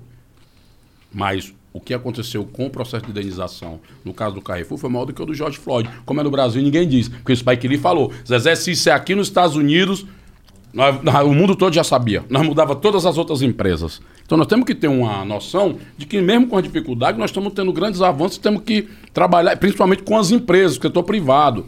Porque parece que também as nossas causas sociais vão andar sem discutir economia. Não tem como. Quanto que foi? O quê? 145 milhões ao todo, eu acho, se não me engano. Caralho! Pacotaço, pacotaço de coisa. Daí das indenizações, a dinheiro na sociedade, a mudança interna na comunicação, no treininho para negros, de, um, de tal ano a tal ano ter negros na direção da empresa. Não estamos falando de um boteco da esquina, tá? Porra, Falando de não. uma, uma empresa multinacional. Gigantesca. E tem muito problema? Tem. Vão ter outros? Vão. Mas nós vamos estar intervindo para construir uma lógica em que isso seja cada vez menor. Isso é bom porque no fim é uma coisa horrível, uma tragédia horrível, acaba tendo repercussões positivas para a sociedade. Porque se eu fosse ó, chorar, toda vez eu choro. Toda semana tem uma vida preta para chorar, cara. Verdade. Brasil, no, no- no Brasil do racismo velado, todas as semanas nós estamos chorando morte de preto. Racismo velado é foda. é. Pô, mas eu, eu mesmo assim eu fico, eu fico meio puto porque é preciso que morra uma pessoa pra que algo ande, tá ligado? É, isso é meio que a história da humanidade, na real, né? A história da vida. A morte é o que mais move essa porra. Na verdade, de um- um- uma parte da humanidade que morre, né? Teve umas, umas, umas saídas na história da humanidade, tipo, queda da Bastilha lá e as guilhotinas na França, mas aquilo ali é um ponto ou outro, né? Os fascistas na Itália, que a negada pendurar de cabeça para baixo, mas a grande maioria que se arrebenta é os pobres trabalhadores, os pretos, os indígenas. Essa história. Só olha Bra Brasil, então, Nossa Senhora. Não tem uma vezinha que os caras perderam. tem uma. Brasil, dá umazinha. Não tem. Às vezes empatou, foi pra prorrogação, o juiz roubou e levaram ainda. Ganharam o jogo sem nem jogar o tempo todo. Brasil é foda, mano. Jogo, jogo bruto. Aqui jogo é foda. brutíssimo. É. E, porra, tu, tu vai lá pra Brasília o tempo inteiro? Como é que é? Em todo lugar. Onde é que resolve as coisas? É na igreja. Eu falar com o pastor. Não, é no terreiro. Falar com a mãe de santo. Não, é no STF. Falar com o Fux. Não, é lá na Câmara Federal. Falar com o presidente lá, com o Lira. Onde for. A semana passada eu estava reunido com o Paulo Guedes. Vamos reunir com o Lula, com o Ciro Gomes. Discutir a nossa agenda. Como que são Agenda. esses papos aí? Os papos são sobre nossos interesses. Ministro da Economia, os bancos. Favela está produzindo 30% da sua economia por internet. Como é que tem internet ampliada de graça na favela? Como nós já estamos fazendo. Na Cidade de Deus, na. Desculpa, corrige. Na Rocinha, no Heliópolis, tem uma praça onde o cara conecta um formulário e entra de graça na internet. 30% da renda hoje nas favelas, É de de pesquisa já vem daí. Então Ah, isso é um sinal. Ministro, as empresas da favela, vamos desburocratizar, liberar dinheiro. Porque o cara vai lá no BNDES e pega dinheiro pra comprar um jato, negócio. Eu quero pegar dinheiro também bom bom, melhorar o meu salão, meu, minha loja de açaí, meu cabeleireiro, minha loja de roupa, ampliar minha pizzaria, o meu boteco, minha churrascaria. Quero também, igual. Com juros baixos. Ou os juros, juros zero, porque esse cara tá pagando, inclusive, mais imposto. Tem que devolver em forma de imposto isso pro cara. O cara tá pagando, pô, não tá recebendo nada. Cara, isso é a maior verdade que eu já ouvi aqui. Não tem pra ter Verdade. juro, até reparação. É, eu acho que o Estado ele devia pegar a sua renda mesmo da parte bem sucedida, muito bem sucedida dos empresários. Porque a gente sabe que a renda mesmo de da economia não se concentra lá na mão desses caras. O que, que adianta pôr o empresário ali que tem a- uma costureira ou um cabeleireiro que tá ali se matando para pagar o salário do- dos caras que trabalham no, no salão dele e manter a sua família, a sua casa? Que dinheiro cobrar dele? Não tem dinheiro pra sustentar o Estado. Quem tem dinheiro pra sustentar o Estado são os puta ricaço, bilionário, porra. Não é? Tem, tem iniciativa também lá na RUFA de, de financiamento das coisas? Tipo, financiamento de um. Ou financi... pegar um dinheiro aqui emprestado pra fazer andar meu negócio, caralho. Ainda não, mas tem um banco lá. É? Dá uma esquentadinha. Daqui a pouco tem um banco, Favela Bank. Muito foda. É. Tem um banco nosso, fundo de investimento. Tá montando aí. Tá dinheiro, circular dinheiro. Dinheiro faz dinheiro. Então não tem jeito, tem E- que ir pro andar do dinheiro, discutir dinheiro. Não é o dinheiro pelo dinheiro. Aham. É o dinheiro para fazer mudanças, para mudar conceitos, para entender que nós discutimos do futebol, da música e da comida, mas também nós negociamos a bolsa de valores, entendeu? Como é que tá nossas empresas? Discutir com Condizila da vida, com MC da pessoas que estão no mundo dos negócios. Favelado Investidor, meu amigo Murilo, eu soube que já veio aqui também, deixou um rastro. Não, ele tem um programa com a gente. É sério? Aham. Olha É. Meu Favela Investe, cara, pô. mano. É o Favela eu Invest. tô desatuado. Você tá foda nessa daí. Ele foi pra reunião pro Paulo Guedes também com a gente, chamei ele. Que irado. Ah, que irado, porra. Depois nego ficou xingando ele na net. Eu falei, tá certo, vai discutir economia com a- o cara que tá com a caneta da oitava economia do planeta, isso não é insignificante. Ok, se a gente diverge ideologicamente dos caras politicamente, é outra treta, mas ali está se tratando sobre uma coisa que o cara tá com a chave do cofre. Tu vai entrar no cofre como? Vai arrombar o cofre? Tem arma pra bater de frente? Não, tem não. Tem que ir na arte, Então tem trocar que ideia. desenrolar. É. Essas reuniões geralmente são produtivas, Zezé? No nosso caso é porque a gente vai, registra, amarra e cobra. Porque a gente tem prestação de conta pra fazer na rua. E na rua não é conversa fiada, irmão. O bagulho é sério. Porra, foi na reunião aí que deu. Paulo Guedes fechou isso, isso, isso. Na reunião com o governador Dora, isso, isso, isso. Na reunião com o governador Camilo do PT lá no Ceará, isso, isso, isso. Cadê? Tá aqui, tá o prazo, tá o dia, tá a hora. O cara sabe que com a gente não vai ficar num. Não dá só pra, ti, pra tirar fotografia é cara pra tirar fotografia, filho. Tá certo. É, que senão vai sair uma foto lá, direitos autorais. Inclusive o Mechan aqui, ninguém me deu nada, tá aqui, ó. Só vendo aqui, ó, aí, ó, irmão. Osni, espero que seja uma hamburgueria aí, um negócio aí, uma micro pequena empresa que ela tá te apoiando. Mas o Mechan eu vou passar aí depois. Ô, deixa eu ver essa camisa aí. Que tu trouxe. Cadê? Galera do Heliópolis aí mandou pra vocês. Ufa do Heliópolis aí, Dedé, Maura, todo mundo. Uau, aí. Marcivan, essa camisa é contra Cufa o contra o vírus. vírus. Campanha. Maneiro. Da hora, mano. Maneiro. Essa aqui vai ficar um pouco apertada em mim porque eu sou gordo. Qual pássaro Pois é esse? é, eu tá- imaginava, eu falei pros caras, põe um GGG aí pro, pro, pro Igor, grande, gordo e gostoso. Tô ligado, eu chego. É horrível, a gente vai comprar uma roupa. Essa gordofobia do ambiente da moda é triste, cara. Vocês iam render muito, vocês iam ter vários caras bonitos, caras pintosos, caras adiposos, entendeu? caras fortuchos, entendeu? Fordos, fordos. Ia se arrebentar. Vocês estão perdendo um dinheiro. Tô dando dica, amigo, ó. Conselho de graça ninguém dá, né, cara? Cara, e o. e- Esses di- Semana. Faz um mês mais ou menos. É. Eu, eu marquei uma parada porque eu queria ir lá conhecer o- os caras que estão lá no, no Capão. Aí fui lá, conversei com, com o Maurício do. Do Detentos do Rap, DTS, o Maurício DTS, e o Ferrez. Aí ficamos lá. No dia não deu pra gente ir lá no, no Capão porque. Tava Tava, tendo tendo, operação, tava né? tendo um bagulho lá da polícia lá e ficou esquisito. Mas tô pra marcar de voltar lá. E, porra, a gente tem um plano, cara, de botar um. fazer um estúdio num. De preferência, assim, numa laje maneira, tá ligado? Botar ali um, um- um bagulho de som, pá. Ah, inclusive eu preciso mandar um salve pro Diogo Defante, cara. Por quê? Porque ele fez um exatamente isso com o MC Gorila e ficou foda demais. Vamos marcar, assim. sabe o quê? Pra vocês ir? Segunda-feira, Ah. dia 2. Se você não tiver nenhum. Co... Aí segunda-feira é o dia que vocês gravam aqui. Não, ó. a gente grava todo dia, mas dependendo da hora dá. Diz a hora. Leva vocês em dois lugares pra vocês verem como é que funciona. Como é a operação da logística lá. Vou levar você em Parque Santo Antônio. E lá no. Vocês no Heliópolis mesmo. Pode ser passar o dia, porque no Heliópolis dá pra gente ir no centro de logística, dá pra ir no nosso restaurante, nossa cozinha lá, e dá pra vocês ir lá na sede, lá dentro da favela, pra vocês verem. Porra, aí, muito foda. Aí vocês diagnosticam, vê o horário que a gente vai. Tá. Que eu tô indo lá com um bonde lá resolver umas coisas, aproveita que eu tô lá, apresento vocês lá, todo mundo, a galera. Demorou. Vai lá, pô, custa nada. Tá convidado, dia 2. Porra, maravilha. Fechado já. Tá. Pra você dizer, Zé, de manhã. Aí eu preparo pra de manhã. Eu chego cedão, aqui às 7 horas eu tô na ripada.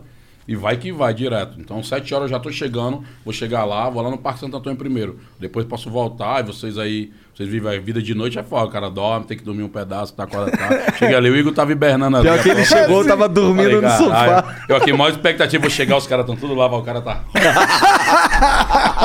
aí é sacanagem. Pô, e como é, e como é que, como é que funciona esse lance aí do Taça das Favelas, cara? Cara, a Taça das Favelas é o nosso maior movimento de mobilização das favelas através do esporte. Porque para jogar de futebol ninguém precisa da CUFA. Vagabundo joga todo sábado, Aham. domingo racha, vai pro clube e tal.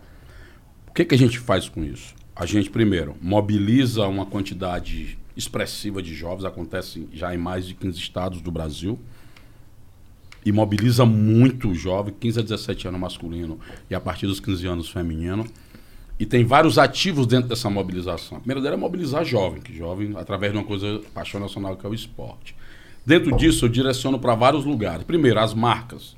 Elas querem dialogar com esses jovens. Então, a melhor forma é dialogar com esses eventos. Quando eu trago as marcas, eu digo, ó, mas na favela aqui não tem um campo, não tem uma área de lazer e esporte. Então, eles já querem entrar.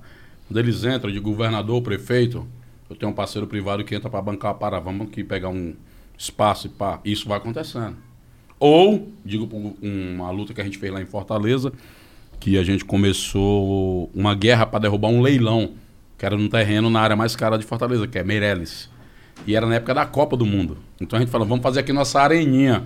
Tudo começou com esse buchicho, porque todos os anos diziam que iam privatizar aquele terreno, que era um terreno que é do que é do INS, era do INSS, que ele tomou de um time chamado América. Por isso que os favelados que ficaram ao redor, que se juntaram em torno do campo, ninguém ocupou o campo, chamou Campo do América. Era o nome daquela pedacinho de favela que tinha dentro do bairro Nobre. Aí no livro vocês vão ver, tem a foto, os pregos do lado e a favela bem Puxa aí, Gizão.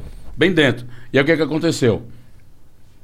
Quando a gente fez isso, a gente construiu o negócio, fez a área de lazer ao entorno, arquibancada, campo sintético, aí dá para jogar até acabar o pé, acabar o sapato, tudo para urbanizado, arborizado. Quando o prefeito entregou, Roberto Cláudio, meu parceiro, inclusive, está aqui estudando em São Paulo, ex-prefeito. Não só ele entregou aquela, ele construiu mais 25 delas só em favela. Então eu tive ali a primeira guerra para derrubar o leilão, que foi com a prefeita, Luiziane, inclusive minha amiga nossa. Depois teve o prefeito que executou a obra e essa obra virou uma política pública. Aí o que, que eu faço? Onde eu refaço a minha taça das favelas é lá. Transmitida ao vivo pela TV. Aí eu entro com outro ativo, a favela vai para o horário nobre. Aqui em São Paulo, nós metemos em 2019 40 mil pessoas no Pacaembu. Caralho. E na internet só dava nós. Bateu Champions League, batia pra ninguém. Roubamos a papa toda. Com- Comemos o boi com chifre e tudo. E aí as empresas passam a ver diferente. Os próprios favelados passam a ver, porra, no Morumbi, no horário Nossa, nobre. isso é muito do Hora caralho. do jogo, papapá. e Entra vários elementos aí que você pode passar aqui três programas falando só sobre isso. E você constrói uma rede que hoje é a mesma rede, por exemplo, que entrega as cestas básicas. É a rede que mobiliza as mães da favela, porque esses moleques são filhos dessas mulheres. É a rede que mobiliza o que você quiser, chip, a volta à escola. No Rio, eu lembro que no início a taça das favelas só era lá. E lá tinha série A, B e C, de tanta favela que tinha. Então, onde eu distribuía era gente pra cacete. E tava um surto de dengue. E aí, é, tinha umas pesquisas que diziam que 85% da dengue pegava dentro de casa. Então a galera já tinha essa informação, mas ninguém se mobilizava. O que, é que nós fizemos? Chamamos o secretário de saúde, que logo esperneou. Não, mas é a secretaria de esporte tal, não, cara. Mas é porque nós vamos fazer uma parada que tu não tem. Que é mobilizar 80 mil jovens para fazer um grande mutirão contra a dengue nas suas favelas. Então eu peguei o futebol. E como a taça da favela é nossa, é nossa lei que vale, feio. Só vai jogar a Taça Favela quem fizer 10 minutos de ação contra a dengue, uma ação contra a dengue na sua favela. E aí criamos uma campanha e todas as camisas foram com 10 minutos contra a dengue e a Secretaria de Saúde entrou e bancou. Então, Da assim, hora. são vários ativos. Aí entra a empresa, a Gol é parceira nossa, várias empresas são parceiras nossas, Açaí, aí tem uma porrada de institutos de grandes empresas, de famílias, como Galo da Manhã, o Manize, Península. Então, assim, mobiliza muita gente que entende que aquilo ali não é só um jogo de futebol. Tem desdobramento antes, durante e depois. E naquele momento, é a favela produzindo o evento, é a favela jogando e a favela assistindo. Isso é foda. Aí, Olha aí o. o- o, do, do campo. Aí, lá. aí ali era o. Campo Velho, agora é aqui, como ficou. Caralho! Ah, Saiu disso aqui. Aí, ó. foi isso Caralho! é isso aí. Que da hora, Aí, mano. isso pode botar aí, ó. É luta do Campo do América. É treta que a gente arrumou aí até diabo dizer chega. Porra, que da hora. Ficou Tá bonitão aqui demais. blog aí. Blog na época, muita luta. Isso virou política pública. E, aliás, o governador do estado agora vai colocar lá, são 185 municípios no Ceará. O governador Camilo Santana vai botar um em cada município. Bagulho é doido. Um desse aí. Então é uma luta local aqui, que começou aqui, que muita gente que não, mas a gente tá um campo. É não. É a discussão sobre o direito à cidade. A gestão do campo é feita por todo mundo, não é só quem joga bola, porque é de sintético. Então tem festa, tem choro, velório, é salão de todos os dias. Ah, é sintético. É, aí pode jogar, aí tem projeto social 24 horas. E a que eu- gestão, a chave é com a galera. Por isso que a- aqui até hoje não tem uma pichação pra chamar de sua, porque quem pichar é pau no gato. Os próprios moradores vão acabar com o Não, cara. porque resgata a ideia de que é público, mas é meu, porque parece que quando é público é de ninguém. É verdade, é Quando verdade. usa o cara, o cara quebra. Aí já tá ligado, né? É verdade, é verdade. Outro processo educacional, direito à cidade, discutir, ó, nós começamos um campo, ah, então nós vamos querer uma área de lazer, É. vamos querer uma rua aí.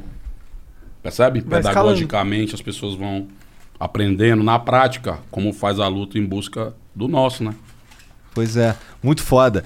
É, Cara, você tava falando aí que você tem vários parceiros aí, Açaí, Gol, blá blá blá. Cara, é. Esses caras aí, eles chegaram em vocês, assim. Tem. Eu consigo pensar em um motivo lógico aqui, que é aquele que você falou. Tem um.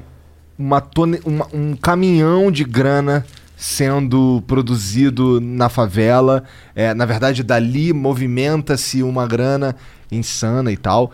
E eu consigo entender, eu consigo. Uma das razões que eu vejo para para esses parceiros surgirem seja para pegar essa galera aí, pá. Tu vê isso de outra forma? Eu acho que tem uma coisa aí. É primeiro, é primeiro, é bom a gente saber que essas empresas já estão dentro da favela, tá? O que nós estamos sugerindo é outro tipo de relação. Ah. Então, quando eu tenho uma agência, tem mais de 200 agências em favela, só em favela, favela vai voando, que a Gol, ela é minha sócia, porque eu que vendo mais passagem dela na favela. A Gol sabe disso, tá ligado disso. Então, assim, nem é uma coisa só de porque é legal e tal fazer, não. Estamos falando de negócios. Sim. E a gente tem que naturalizar, desdemonizar, falar de negócios e de dinheiro. Estamos falando de desenvolvimento. Nossa sociedade capitalista, se não tem dinheiro para celular, né? Fudeu. Um hotel. É. Então já era, não tem nem amor, certo? Então tá zerado o jogo. Quando eu começo a discutir isso noutra perspectiva, e começo a discutir através do interesse do favelado, porque o cara da favela, o cara, o cara vai ter uma passagem. Porra, o cara fala, não, tem que fazer o check-in. Check-in? O check-in, que porra nenhuma. Você tem que ter ali alguém para traduzir pro favelês. Porque o cara quer ir de avião visitar a família, o cara fica três dias de ônibus. Não, eu já viajei de, de Fortaleza para cá e daqui para lá, filho. Já fui de ônibus de Fortaleza pro Rio Grande do Sul. São 74 horas. Caralho. É, não é brincadeira. Caralho. Então, aí o cara não sabe o que é um voozinho na gol, nas primeiras cadeiras da frente, com a perna esticada. Aí sim. Cara, quem, quem viaja todo o tempo nem sente, né? Então você tem a Gol ali como sua parceira comercial. Aham. É um ponto. Agora a Gol está discutindo também parceira, parcerias outras em outras áreas. Logística de entrega de produtos, porque a gente tem a Favela Log, que também já tem clientes como a TIM, como Natura e outras mais. Nós estamos discutindo negócio, é uma discussão sobre negócio, questão de empresa, questão de dinheiro, de investimento, de receita e de despesa. Quando eu ainda tenho essas empresas próximas, ela- elas, acá- aí é é partindo da história das empresas, elas começam também a se posicionar num lugar que as favelas veem elas não só como os navios pirata que vêm com as riquezas e leva. Tá começando a discutir outro tipo de relação. Aí eu acho que é a novidade. A gente começar, se é, a gente tem que condenar e, sei lá, fazer qualquer coisa com empresários que faturaram bilhões e demitiram funcionários, quando com 1% do seu lucro poderiam manter os caras em casa, é importante a gente também dizer que outras empresas estão indo em outro sentido e produzindo outro tipo de relação. Isso vai resolver o problema do mundo? Vai não. Estamos falando de um departamento, de um momento, de instituição que discute com um conjunto de empresas soluções para um território que existe uma demanda enorme. Quer dizer que favelado Que é lucrativo, Passagem, que- aham. entendeu? Agora a questão é que ele não vai só lá vender a passagem e levar o dinheiro, vai ficar um pedaço na favela, vai ficar um pedaço na agência do cara. Então a empresa passa a ser uma empresa que relaciona-se com a favela num outro lugar. Que inclusive é um grande erro da nossa sociedade atualmente. A gente não, apro a gente não aproveita esse asset, que são as pessoas que vivem na favela, tá ligado?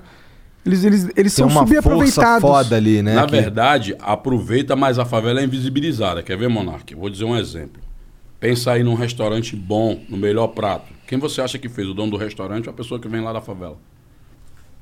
Só que o crédito fica no cara, no dono do restaurante. E pode ir pra qualquer área, irmão. Quem fez sanduíche bom aqui? Tu acha que foi o dono aqui do bagulho? Pode até ser sua empresa, nós por nós, vai, mas se é um grande rede, cara não sabe, tá vendo, sabe nem que diabo é que tá, como é que torra um pão, mano.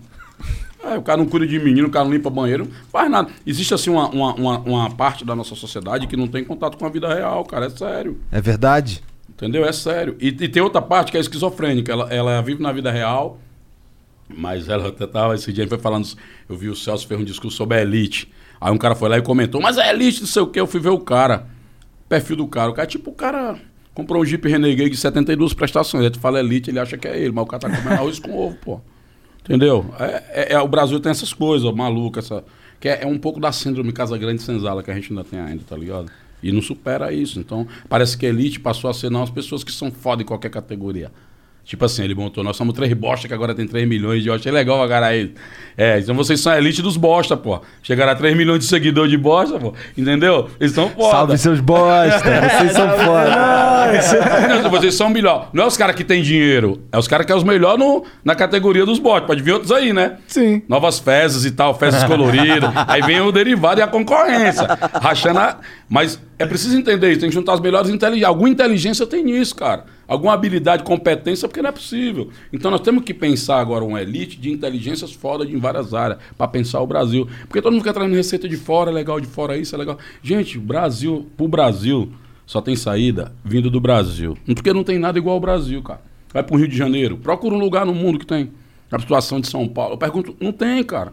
Vai Forta... Onde você vai, como são, parece que são vários países do Brasil, tu olha, é legal. Aí eu fico vendo a galera, é, Estocolmo, cara. Fui lá na Suécia. Eu vou muito na Suécia porque tem intercâmbio lá. Então lá é tipo taxação de 35% no teu salário, mas vai tudo pra saúde e transporte.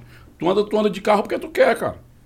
Aí o cara fala, é, mas na Europa. não sei. Mas aqui pode. Por que, que não pode? Tem dinheiro, tem inteligência e tem demanda, por que, que a gente não faz? Porque não é um projeto de país, cara. A discussão sobre eleição, sobre candidato, sobre tudo, menos um projeto de país. É uma porra do É um projeto de poder individual. um teatro, filha da puta lá, que tu chega lá pra falar com os caras lá, tu vai lá falar, pá, tá falando, tá todo mundo aqui trocando ideia, foda-se, tá ligado? Um bagulho que eu ouvi, acho que o Kim tava falando hoje essa porra no Real. Que, pô, que os caras ficam aqui fora aqui, porra, você acabou de falar isso aqui também. Os caras ficam aqui fora aqui brigando, tal, militando, e os malucos lá, pô, jogando... jog- Curtindo um um- uma festinha na casa do Romário, tá ligado? Todo mundo junto, foda-se, tá ligado? Então, porra, é, é- os caras. Tem um. um, um- um- eu- como muda essa porra, cara? Porque isso, isso é o troço que, que a gente mais precisa mexer. É nesse jeito como o, a, a, o- a máquina funciona. Ela funciona de um jeito que ela só se alimenta. Só se alimenta. Quem muda isso é o cara que tá sendo É alimentado. aquele famoso teatro, teatro, teatro macabro, cara. Um teatro macabro. Que os caras não. Assim, quem, pra mudar depende dos caras. E os caras vão mudar pra pior a própria vida? Não vão. Porra, pra, melhor, pra melhorar aqui, pá, depende da vontade política desse cara. Que, pô, que pra, pra esse cara tá lá, alguém votou, só que esse cara comprou os votos, tá ligado? Então é, puta, como muda? Não sei, fudeu, cara. A gente precisa de educação. O SUS é uma conquista importante. Tem controle da sociedade. Mesmo com todos os ataques, tá o SUS, não é o SUS, nós tava tipo. Nem sei como é que a gente tava.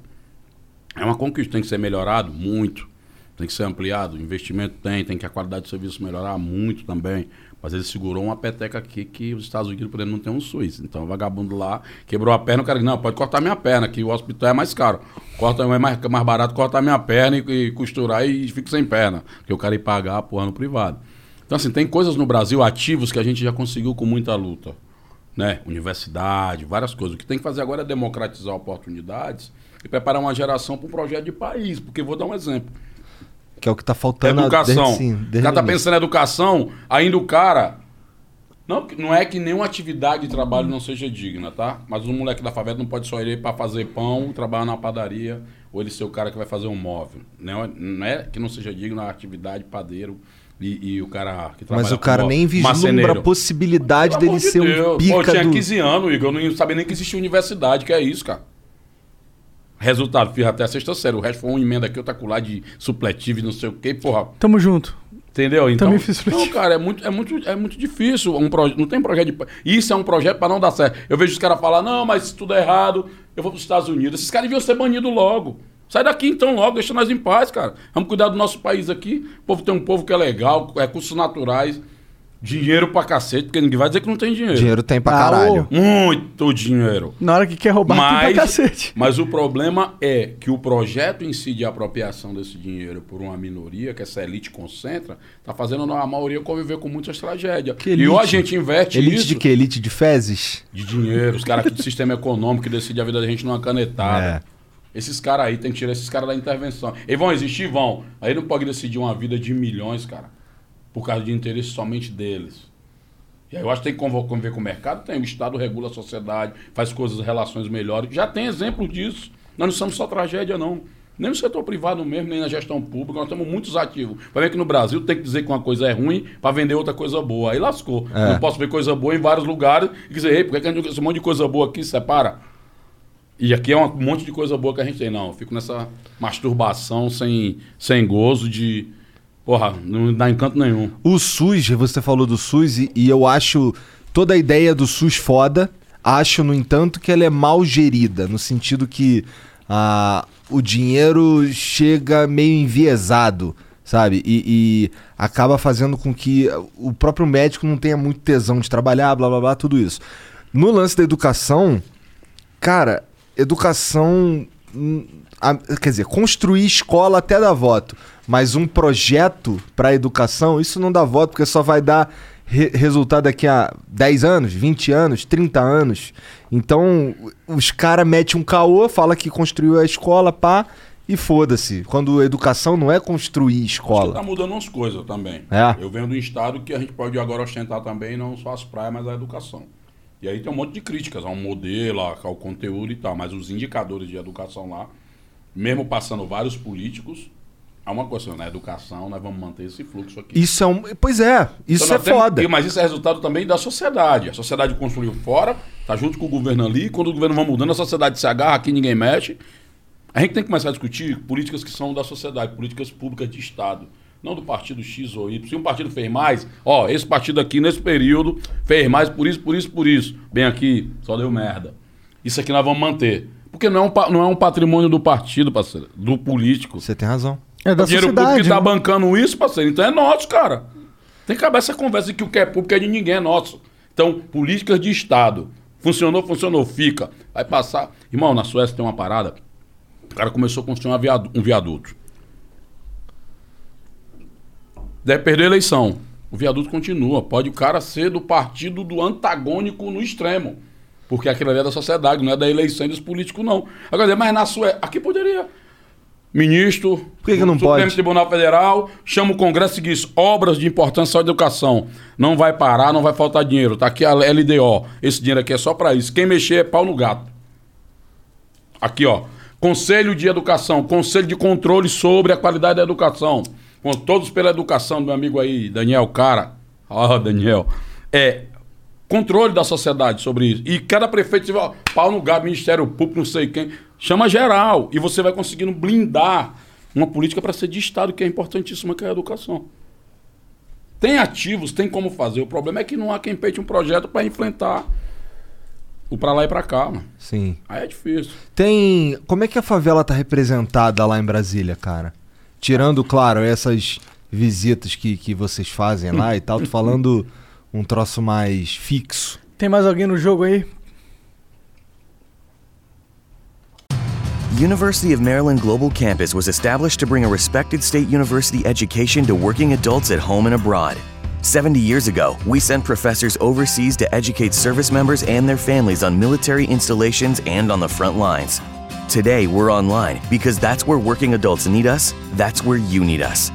We'll support your commitment to being a successful student with services that fit your lifestyle, and we offer more than 90 programs and specializations for where you are and where you want to be. University of Maryland University College is now University of Maryland Global Campus. We go the distance because times have changed, but what we're made for hasn't. UMGC offers online support for veterans, including resources at the Veterans Resource Center, no cost digital materials replacing most textbooks, virtual advising, transfer credits, and lifetime career services. Speak to our dedicated military and veterans advisors who can help you find the right degree for your career path. Visit umgc.edu. Certified to operate in Virginia by Chev. Do ponto de vista de composição, Só vira o microfone um pouquinho pra, pra sua boca. você não tem a favela diretamente na política. Está começando a vir agora. Muita gente de favela entrando na política. Gente que veio, que viveu, que nasceu, melhorou de vida, estudou, pai caiu na política. Isso é uma mudança significativa, apesar de ainda pouca. Começa a mudar. Então, essas pessoas levam um novo ar, uma nova forma de fazer, nova demanda, novas ambições, forma de jogar o jogo diferente. Né? Então, o que tem até agora lá, são pessoas que são progressistas, que estão mais próximas da agenda social e tal, mas que a favela começa a dizer assim: não quero mais, eu quero falar por minha própria conta. Eu estou por minha própria conta. E eu quero dialogar com todo mundo. Eu não quero ficar só que um grupo me represente a minha demanda. Até Isso é porque muito bom. as pessoas querem dialogar com todo mundo. Todo mundo tem uma importância. Numa família só, um cara vota na direita, outro na esquerda, outro não vota, outro é puto com tudo, outro é macumbeiro, outro é crente, outro é careta, outro foi um baseado, outro é gay, outro é hétero. Numa família. Você imagina numa diversidade de uma favela.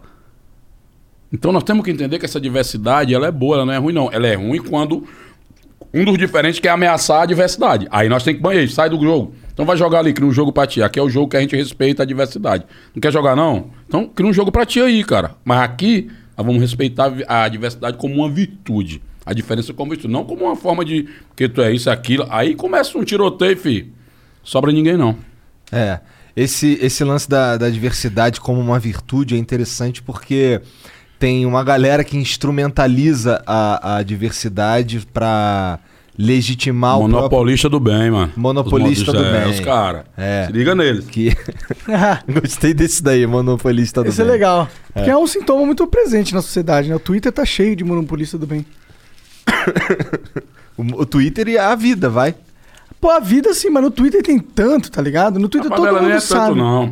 O cara chega falando de tal, não sei o que, ah, vai tu também, ah, blá, blá, blá. daqui a pouco todo mundo se jogando pra ver você pelo Corinthians. É, tá eu também tô nessa. Eu acho que esse, esse É monopolista menos do tenso, bem... mano, é menos tenso lá. Tem que ter acordo, tem que ter diálogo, tem que ter construção. Porra, mas você que vai. Porra, não tem, não tem jeito, vai ter que ter conversa. Eu vou ceder um pouquinho, tu cede um pouquinho e fica Tem todo jeito. mundo é mais, é mais, é mais de boa. Sabe pra quem que, é, quem que eu vejo sendo o cara monopolista do bem? É o cara que nasceu numa família classe média alta, tá ligado? E nunca teve nenhum problema na vida. E aí ele sai de casa, ele tá com as contas pagas, ele- mas ele sente que não tem propósito nenhum. Mas ele, ele sente que o propósito dele então é pregar o bem. Então, portanto, ele não tem nada pra fazer, não tem emprego, mas ele pode pregar a moralidade. Então ele sabe que ele é um cara com uma moralidade sendo boa. inclusive, né? Sendo Sendo imoral. imoral. Mas não, mas, ele, mas é porque ele sabe que ele é o cara que entendeu, tá ligado? Ele é o ápice da sociedade, tá ligado? Na cabeça dele. Então ele pode cagar regra pra todo mundo, cancelar os outros. E aí nisso ele se alimenta, tipo, ó, viu como eu faço a diferença? Mas isso. Sou do bem. Mas eu acho que isso tá em xeque hoje. Por quê? A gente vive um momento da ascensão dos não letrados, filho. Tem jeito. É o cara tá no Uber e tá com ideia, você dá uma, sou de Fortaleza e tal. Preto Zezé das Quadras, o que é as quadras? Eu vou falar das quadras pro cara. Já cai no miolo, porque o cara olha sempre meu nome. Preto Zezé das Quadras no, no Uber, né? E muitas vezes os caras estão até me cancelando, cavei preto, não sei o que das quadras. Hum, O cara pensa que tem um jogador de basquete, eu não sei quem e tal. Para de samba, o cara fica pensando em várias viagens. Esse dia um cara foi me pegar, um negão, Uber, só porque eu disse, cara, quando eu vi preto Zezé das quadras, eu fui ver se tu era preto mesmo. Eu, o cara veio lá, não sei, na Zona Leste, pro Itaim Bibi, que eu tô ali infiltrado na clã ali do, do Itaim Bibi, tá ligado? E aí, eu fui conversando com o cara, o cara mandou vídeo pra mim, gravou vídeo, tirou foto com. Mó felicidade que foi pegar um cara preto no Itaí Bibi. Ele disse, eu vou ver se é mesmo, não é possível. Que foda. Que legal, Muito né? foda. Uma coisa de link, muito o contrário. Eu comecei a pensar, pô, será que os caras, porque assim, dá, geralmente vocês recusam de Uber lá, meu. Eu tô, tá. Meu puto Uber, pelo amor de Deus. Porra, coração, meu parceiro. Gente boa, porra. Não recusa, não. É, mas assim, eu acho que isso não tem classe é em todos os lugares. Porque tem um monopólio do bem em todos os lados. Ah, vai chegar os caras no bonde dos cara que é moralista que vai ter um que vai dizer, eu sou o mais moral de todos. É. É, o- é do mesmo jeito que vai ver um cara militante e dizer, mas a militância é mais válida do que todo mundo. E, e- não, tu não, tu é vendido, tu é traidor, tu é não sei quem, não, mas tu não é assim, vamos te cansar. Ou seja, Pode crer, pode crer. monopólio tá de vários lugares. E geralmente os monopolistas do bem vão terminar lá na maldade. Porque são sectários, não escuta ninguém, não respeita a diferença, não troca ideia. Aí o que, que acontece? O taxista. Fortaleza tal. É. O senhor se vacinou já? Vacinei tal, tal. Ele. E o senhor? Tô pensando. Aí eu, pensando, eu pensei que ele vinha com aquelas ideias, que é a vacina da China, cacete, essas ideias que tá, tá bolando. Tem milhões de pessoas acreditando nessas ideias aí. Tem chip que muda DNA e os caralho, vira cachorro, Lagarto, gato, é. vira tudo. Tem uma galera acreditando, isso é foda. Vai dar uma merda daqui a pouco, porque vai chegar no lugar, tá todo mundo vacinado e esses caras aí vêm. No restaurante que eu for, eu digo pular pro cara. Se esses caras entrar, eu saio fora, mano. Então vai gerar. um- vai ter uma treta nesse bagulho. Já tá acontecendo em avião e confusão do cacete. É. Aí o cara não. Porque vai dar muito dinheiro pra um cara. Aí eu. Porra, a carteirada da vacina não rolou, né? Tiozão do zap. Quem é? Aí eu disse: quem é que vai ganhar dinheiro, irmão? Vou contar pro senhor. O Bill Gates. Caralho. Ó, onde é que o cara vai, mano? O Bill Gates, o senhor sabe que ele tem um bunker, né? Isso é o taxista.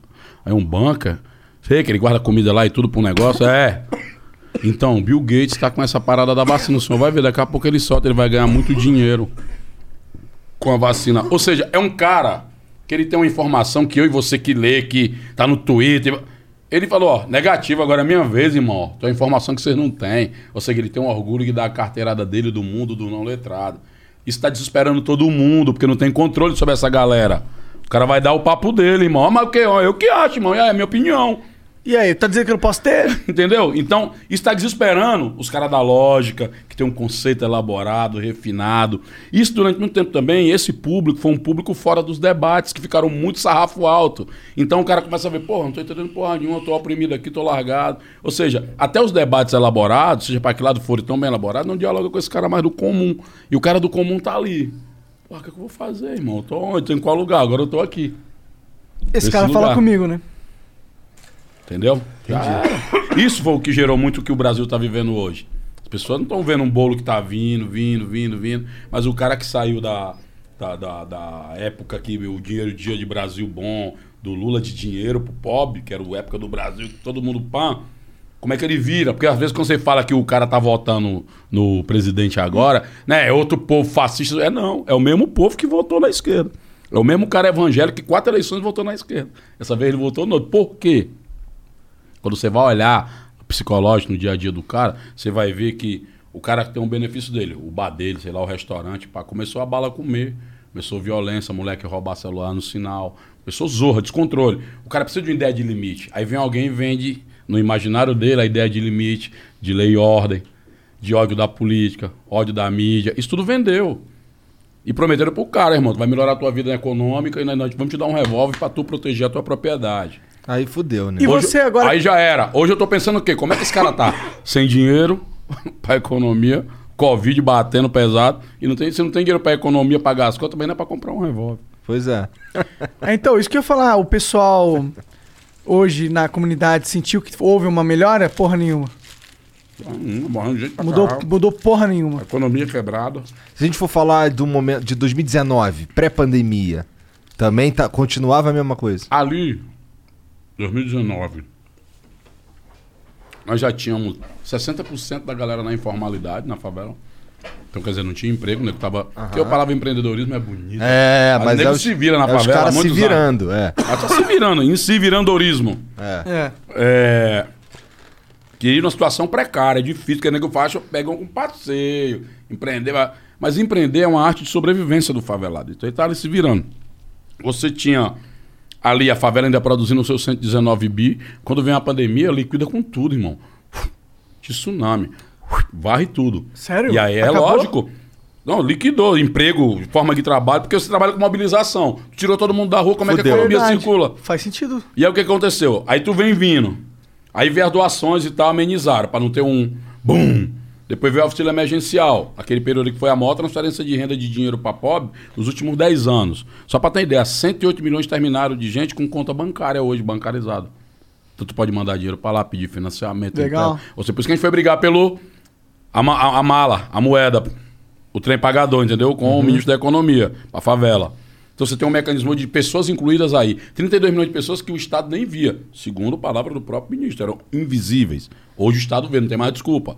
32 milhões de pessoas. Cara, isso é incrível, Quase uma né? São Paulo. Só que aí você chega, chegamos em novembro, dezembro ali, as nossas doações caíram 85%. Aí a gente ficou, caralho. Não, mas quando virar, não é possível que venha pior. Estamos ruim, mas vamos uh, tirar a cara da lama. Quando vira, vem três meses sem auxílio. Vem um sistema de saúde sem condições mais. Porrada de cepa da Covid, o cacete. indiana, sem vacina. A economia virou, quando chegou abril ali, começou a apitar. Eu vi nos sinais do Brasil todo. Não era mais aquele cara com aquela coisa né? O cara passou muita fome, acabaram e tal do tempo com a... Era não, eram famílias inteiras. Você via que não era um cara que era de rua, que não tava ali na sobrevivência da rua. Ele era um cara que não tem mais dinheiro para pagar o aluguel, botaram que o cara pra para fora e foi pra rua. É tanto que você olha os barracos agora, olha, velho, com os caras de rua, o bagulho tem toda uma estética organizadinha. Tem uns bagulho agora que é um plástico assim, uma rede assa... É gente que não era de rua. Pode olhar lá. O cara, a mulher, os meninos, as crianças na rua, e tu assim, ó, tô com fome, desempregado, me ajude. E aí você vem quem? O advento da fome. Então tu virou uma tempestade de várias coisas juntas nesse momento do Brasil, cara. E aí é o que tá o momento. O que, que é importante nessa hora? Que nós estamos vendo que está resolvendo. Um, vacina. Está aqui São Paulo, exemplo, geração de 400 mil empregos, economia bombando É. e prometendo crescer. Mas vacina resolve. Então, o debate da vacina é para ter mais. Porque é vacina, economia. Vacina, irmão. Doente não compra porra nenhuma. Bom que acabou mesmo, né? O debate da vacina. Ninguém Graças a Só Deus, o mano. presidente, né? Esse cara super inteligente aí que a gente tem no. Então esse debate ganhou. A vacina. Até negacionista está se vacinando. Tá legal pra cacete. É, tá aparecendo Tá um monte mesmo, na tá internet. mesmo, tá mesmo. Tem tão uns, vacinando. tem uns próximos de mim, eles vacinam e depois que vacinam, aqui, esse médico aqui falou que não tem eficácia nenhuma, isso é tudo mentira. Mas tá vacinado. É, então beleza. Vai até pra internet mesmo. dizer que vai se vacinar e. Mas é porque eu tenho que viajar. É demais, né, mano? O Brasil é demais, mano. O, Brasil, Cara, né? o, o roteirista sofre no Brasil, cara. O roteirista é genial no Brasil. Nossa, melhor novela possível. É. Então, você tem esse clima no Brasil hoje. E o que que tá sendo mais importante para pessoas? Primeiro momento, comer. As pessoas estão sem comer, então comer é desesperador. Já passei fome. O bagulho não mexe só no físico. Mexe na sua No ideia de valores de sociedade. Que porra de sociedade é essa? Um monte de gente comendo, eu aqui, os meus filhos, ninguém come. E você sabe que é um motivo só de, de- por be- besteira, porque tem riqueza Tem suficiente pra- todo mundo comer. Prateleira tudo lotada. E tu Porra. fica olhando, então, meu senso de coletividade já fica abalado. Meu senso de humanidade, que as pessoas estão me vendo ali, eu, porra, não, ninguém, eu tô ali, todo dia eu tô ali, e passa e começa a virar um bagulho e você começa a perder a, a noção, né? É muito perigosa a fome nesse aspecto. É, e aí você começa a não acreditar mais em nada. Só que é o seguinte, na hora, eu não acredito que. E a favela, olha que a favela no ano passado ela deu, Igor e Monark, o maior exemplo de equilíbrio emocional dentro de um tempo que não é um tempo ruim, é o pior tempo. Nunca teve isso. E a favela ficou ali, ó, segurando aquela expectativa de que vai virar o jogo, vai melhorar. Se tu tira esse, esse cenário de que vai ter virada no final, e tu tira a possibilidade do cara se sentir pertencente a alguma porra, e tu tira as condições subjetivas do cara dizer, pô, eu vou, pelo menos vai sofrer aqui, mas eu vou virar e vou ajudar cuidar da minha família, papá, a mulher vai arrumar emprego. Tu tira isso, aí ninguém sabe o que pode acontecer. Só que é o seguinte, quando o cara cruzar a cerca, em que ele vai ver os filhos dele chorando por comida, e ele correr pra cima de uma prateleira, porque ele não vai aceitar ver os filhos morrendo de fome, aí ele não vai correr só pra prateleira, não, mas ele vai correr pra tudo que é lado. Aí, ó. Quando o ódio domina, já era. Isso que a gente tem falado pras pessoas que discutem e decidem o Brasil. Eles estão esperando o quê, cara? Esperando dar merda, porra. Ou, ou a merda chegar aqui, porque tá suave, porque tá lá, da ponte pra lá. É. Vai cruzar, vai ter tanta merda lá que não vai ter como guardar, vai transbordar. É, a gente tá numa bolha, mano. É foda, cara. Porra, mas uma das, uma das paradas que eu acho mais maneiro da CUFA, e inclusive do, do favelado investidor lá, do Murilo, do Vinícius e tal, é esse lance de, ou, a gente aqui é favelado, moro, mas a gente não é coitado não, cara. Tá ligado? A gente faz o nosso aqui. A gente tem nossas paradas, pá. É... Cara, qual que é o futuro? O que que, tu, o que, que a CUFA pretende fazer aí no, no futuro? Aí vamos dizer assim, resolver uma pandemia em 2021, daí 2022 tá zerado, por exemplo. O que que vocês têm na cabeça aí? A gente tá pensando em expandir a CUFA para mais 30 países. Caralho. Estamos ainda pensando em criar várias empresas ainda. Várias já se criaram, Digital Favela, que é de influenciadores de favela. Então o cara conecta a nossa plataforma e as empresas entram lá, empresas, marcas e serviços, e aí conecta com o cara que tem influência lá na favela. Que não é o cara que tá. pô, é lá na favela, que ele- o que ele fala é lei. Então ele tem reputação, influência, é orgânico, não tem coreano, não tem árabe, não tem nenhum seguidor assim de outro país, não. É tudo orgânico lá da quebrada do cara. Tem milhares de inscritos no Brasil, o bagulho tá rodando. Criamos a empresa de Como é telefonia. É, como é? Digital Favela. Digital Favela. É, digitalfavela.com.br. E tem a Alô Social, que é a nossa empresa de telefonia. E agora, Como é que funciona essa empresa de telefonia, Zezé? Pacotes mais baratos. Não, eu quero dizer. Ah, tá. Mas é, vocês Porque assim, usam. a gente viu muito celular. Chegar na favela, o cara tinha o celular, Aham. mas não tinha dados. É, é. É, e, e as empresas elas são muito predadoras no modelo de negócio que elas têm, porque eu não lembro, eu não sei por que, que eles cobram os gigas tão caro assim, tá ligado? Eu lembro que na hora que a gente assinou é, na, em 19, mil, 2000, sei lá, que você assinava qualquer internet, você não tinha, era limitado, foda-se, assinou, tá aí, esse é seu serviço. Esse negócio de ser limitado foi algo que eles construíram pra poder cobrar mais da galera. É isso. Tem isso, essa lógica. Então a gente construiu uma lógica na contramão, em que, além de você ter um pacote melhor, os vendedores são da favela, parte da venda fica polida da favela, pro vendedor do chip, e você tem um pacote mais barato ainda pra pessoa que compra. Mas esses, esse serviço, ele ainda é prestado por uma das grandes empresas de telefonia. Sim, sim. né? Porque elas são monopolistas do bagulho. Sim, não sim, tem sim. como fugir. Não, e até porque tem todo, toda a infraestrutura já tá pronta tal, faz mais sentido ser parceiro. Mas se você quiser construir infraestrutura, boa sorte conseguir a Não- não aprovação consegue, da não parada lá. Mas de qualquer maneira, é. Então esse é um dos projetos. O outro, que aí tem a ver com essa coisa que o Murilo falou aí hoje, eu porque tudo no Brasil o nego quer transformar em oposto, extremo e dicotomia. Quando o Murilo fala que não quer ir pro coitado, o cara já fala que ele tá, não, é um cara pá, que tá se virando sozinha. Aí você bota a favela venceu, a favela não venceu porra nenhuma porque tá todo mundo fudido. Aí Constar extremos onde não existem, né? Porque o fato de eu ser solidário com milhares de pessoas que morreram não quer dizer que eu não vá agora viajar e ficar três dias numa praia com meu filho. Uma coisa não é extremo da outra. Percebe? Mas no Brasil não. Se eu for pra lá, como é que tu vai pra praia com teu filho? Um monte de criança morrendo. Ele espera que você fique lá se chicoteando. Entendeu? Então, assim, tem esse elemento aí que é interessante do orgulho, da conquista, do ritual de conquista, que ninguém deu nada. O cara tá comemorando porque ele ripou e ganhou. É bom. O, o que tem que ser entendido, por, eu tô falando muito com essa galera que cruzou a linha da invisibilidade, da exclusão. É, por exemplo, eu vi muito isso, a capa da Gol aí. O cara põe, ah, o Zezé. Right, we're here with Nina, who is hosting a little Tuesday get together. And she has gone all out. Yep, she's done the fancy charcuterie thing. Look at those solid maple serving boards. So classy. And those gold room side plates? Gorgeous. Oh, you're absolutely right. And she got it all at Marshall's for way less. Even the cheese?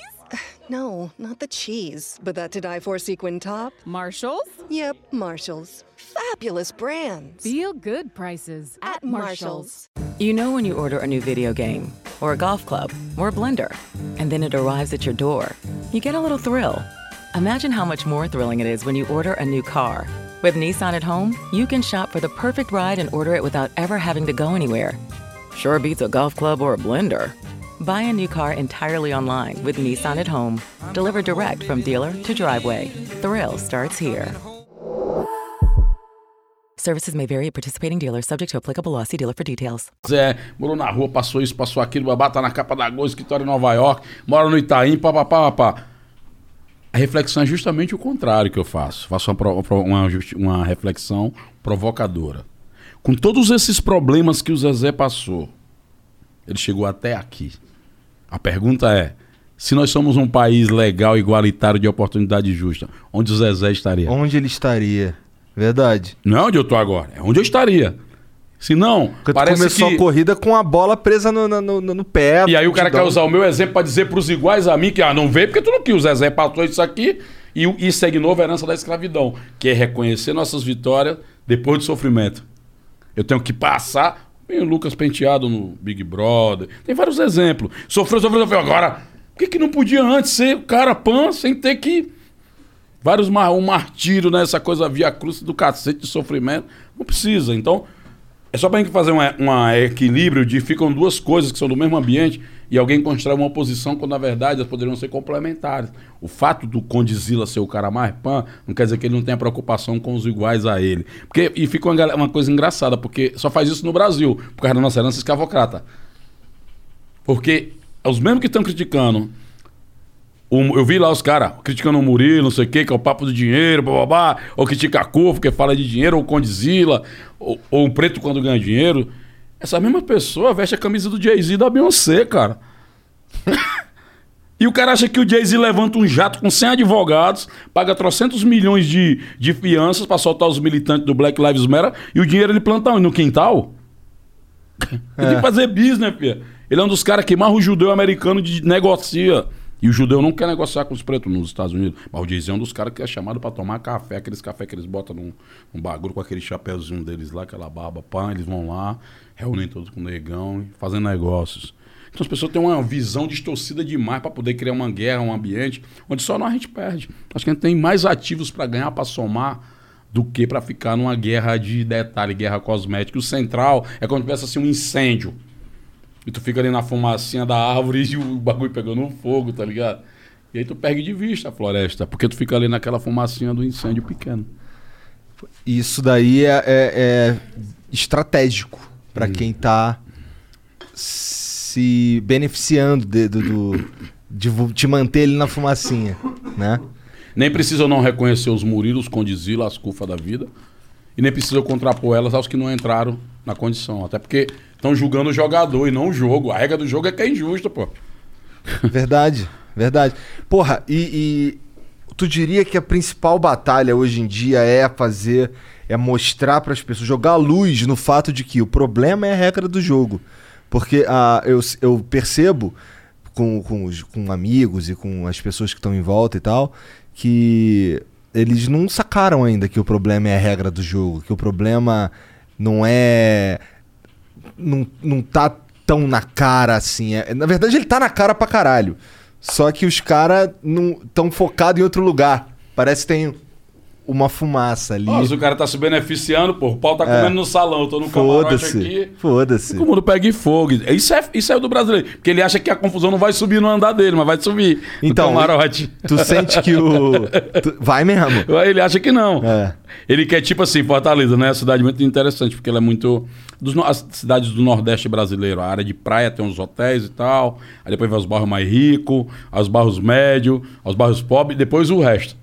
E aí, Fortaleza, o cara fica reclamando da violência, porque ele sai do, do, do bairro Meireles, que é indicadores da Noruega e da Finlândia. Aí ele vai descendo, aí passa assim, tipo Lagamar, que as crianças estão lá no canal aberto, na beira do canal, as crianças na rua, pá. Ele quer passar, não quer levar nenhuma um puxão de cabelo, pô. Entendeu? Não quer levar nenhum grito. É difícil, né? O cara vai achar que o modelo de sociedade dessa vai dar certo? Não vai, cara. É. A equação não fecha. Mas, porra, lá na favela, tu, tu sente que esse trabalho de mostrar que o problema é a regra do jogo e o caralho. Como é que, como é que anda isso daí na sociedade, na tua opinião? Todo dia tá todo mundo se virando. Do cara que tá na biqueira até a mulher que montou o salão. A mulher que tá vendendo um salgadinho, uma tapioca. Agora mesmo, inclusive, tá aqui no Ceará, meu amigo Vinícius, pretinho lá de Tianguá, que sofreu um caso de racismo na internet e acabou todo mundo se solidarizando. Ficou muito conhecido por isso, de novo, né? Sofreu. Aí, pá. É. Mas ele tá aqui em São Paulo, inclusive, fazendo um piloto aí num programa sobre questão gourmet para adolescentes e tal. Tá torcendo por ele. É, as pessoas estão se virando de qualquer jeito. Não tem ninguém pão, com a boca cheia de dentes, esperando a morte chegar, tá ligado? Não tem. As pessoas estão se virando e estão pedindo a ajuda de alguém porque também não tem mais.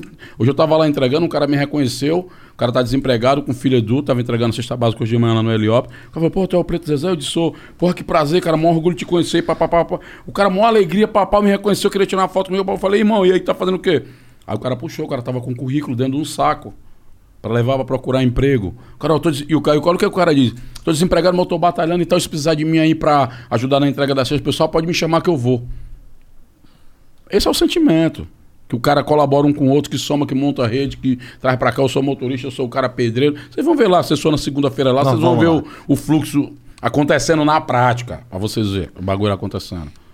Você vai ver. Porra. Aí vocês vão entender assim, caralho. Porque uma coisa é eu falar aqui, vocês estão pá, coisa pá. Quando vocês vê lá na prática, vocês vê como é operacional, como é a logística da favela. Aí eu vou dizer, é um planeta chamado favela que vocês vão ver. Vocês cara. nunca fizeram um vídeo disso? Um... Tá, tem especial, vários, tem documentário? vários. Inclusive estão fazendo. Não, comentado não.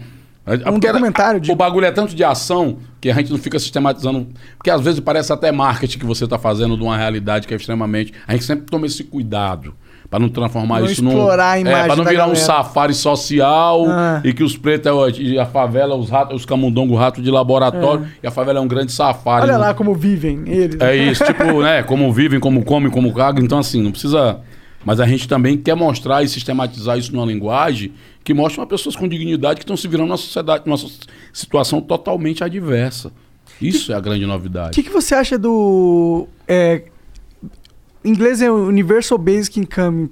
Renda básica universal. O que, que você acha disso? Já Dessa devia política? ser direito faz tempo, mano. Eu gosto muito disso. Pra mim parece, tipo, tirando a parte que a gente precisa muito, como é, regra de jogo, lembrando nessa parada de regras que a Kufa bate muito em cima, é muito inteligente pra nós como sociedade.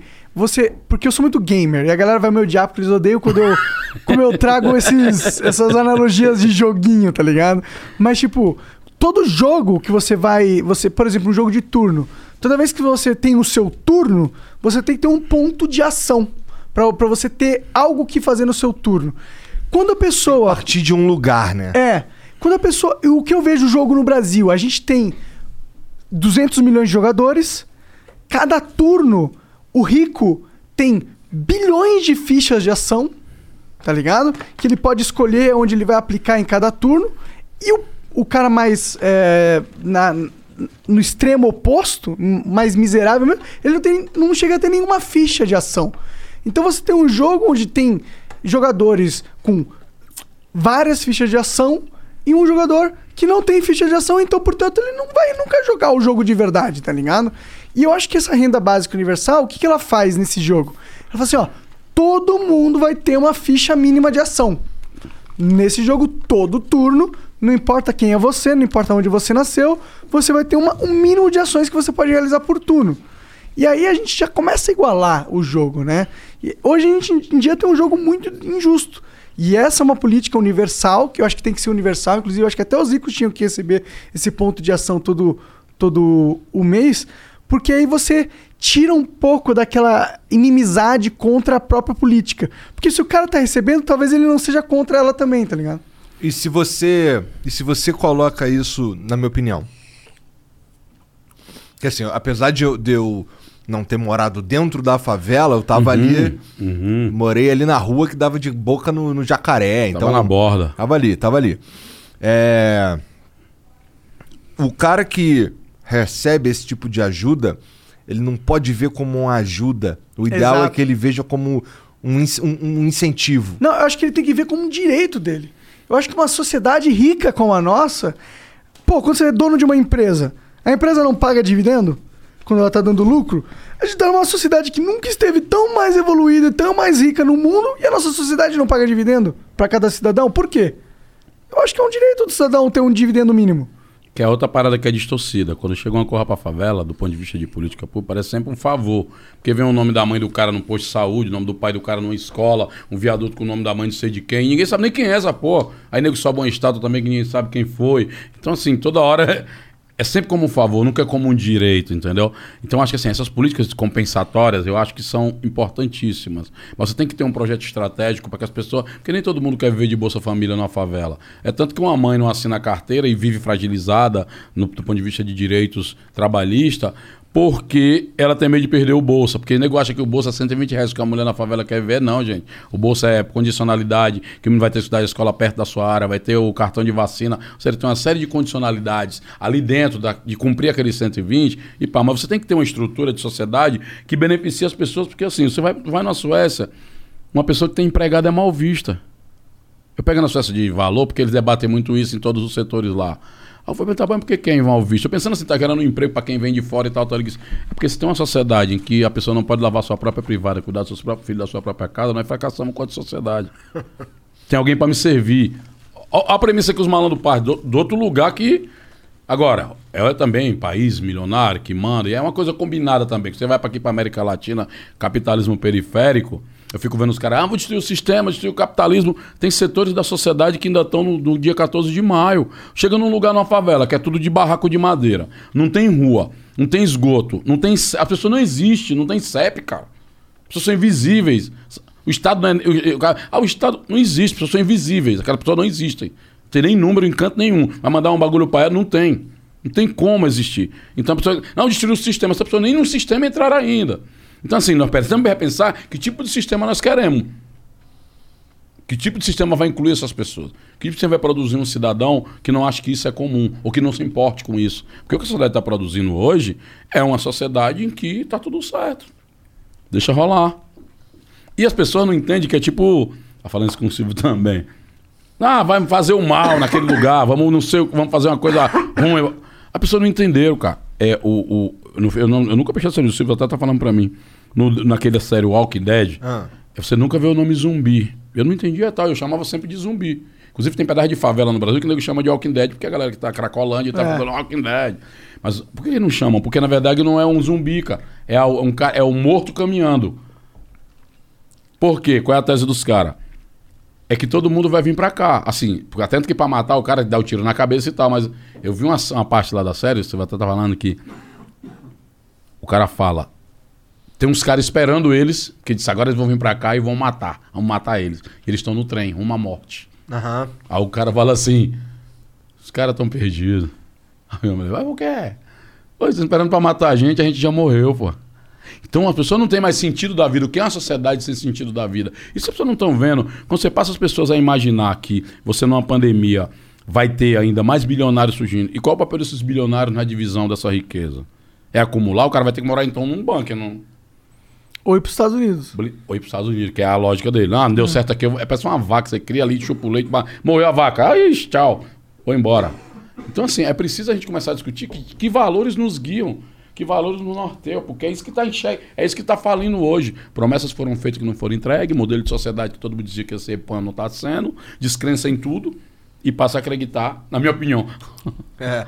E na opinião de uns caras que conversa com ele, mas ele só tem interesse ele mesmo de usá-lo como massa de manobra da parada mesmo. Tem isso também, muito. Aí tem que ser malandro também. Negociar o jogo. Tem que ter o jogo. Vou aqui, pô, tá, demorou. Vai, vamos fazer essa parada aqui, pan. Não vou nem falar nada aqui, porra, que eu não sou parceirinho dele, não. Aqui é bagulho negócios, pá. né?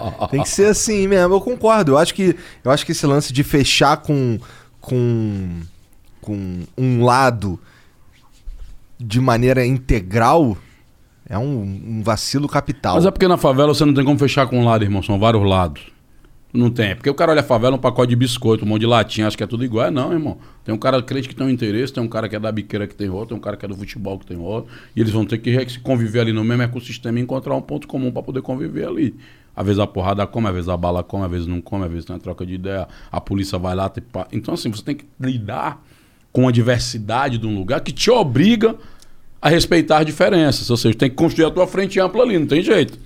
Então, por exemplo, minha mãe me ensina muito sobre isso. Minha mãe é uma mulher que até hoje ela vai pro terreiro quando dá vontade de bater um tambor, mas também vai pro culto cantar o zino na rua quando o culto campal. E tá muito bem obrigada nas questões espirituais dela, tá ligado? Então, na cabeça dela, a democracia é uma coisa concreta. Ela consegue conviver com diferença, usufruir dessa diferença, que eu acho que aí é que é o, Esse o é, que é pan. o pulo do gato. Que aí você, né? Porque o cara vai, ah, vou lá, não vou naqueles. O cara vai, não, não vou naqueles favelados. Que... Aí o cara não encontra nós. Não vai, não? Vai perder de encontrar nós. Ah, não vou naqueles caras do fogo, os caras, ah, um merda. O cara, os caras é três merda com 3 milhões de merda seguindo ele. Então, tem alguma coisa nessa porra dessa merda. Eu quero saber o que é lá, entendeu? O cara tem que me dizer o que, é que eles estão botando nessa bosta aí. Bagulho- Maconha no a- tio.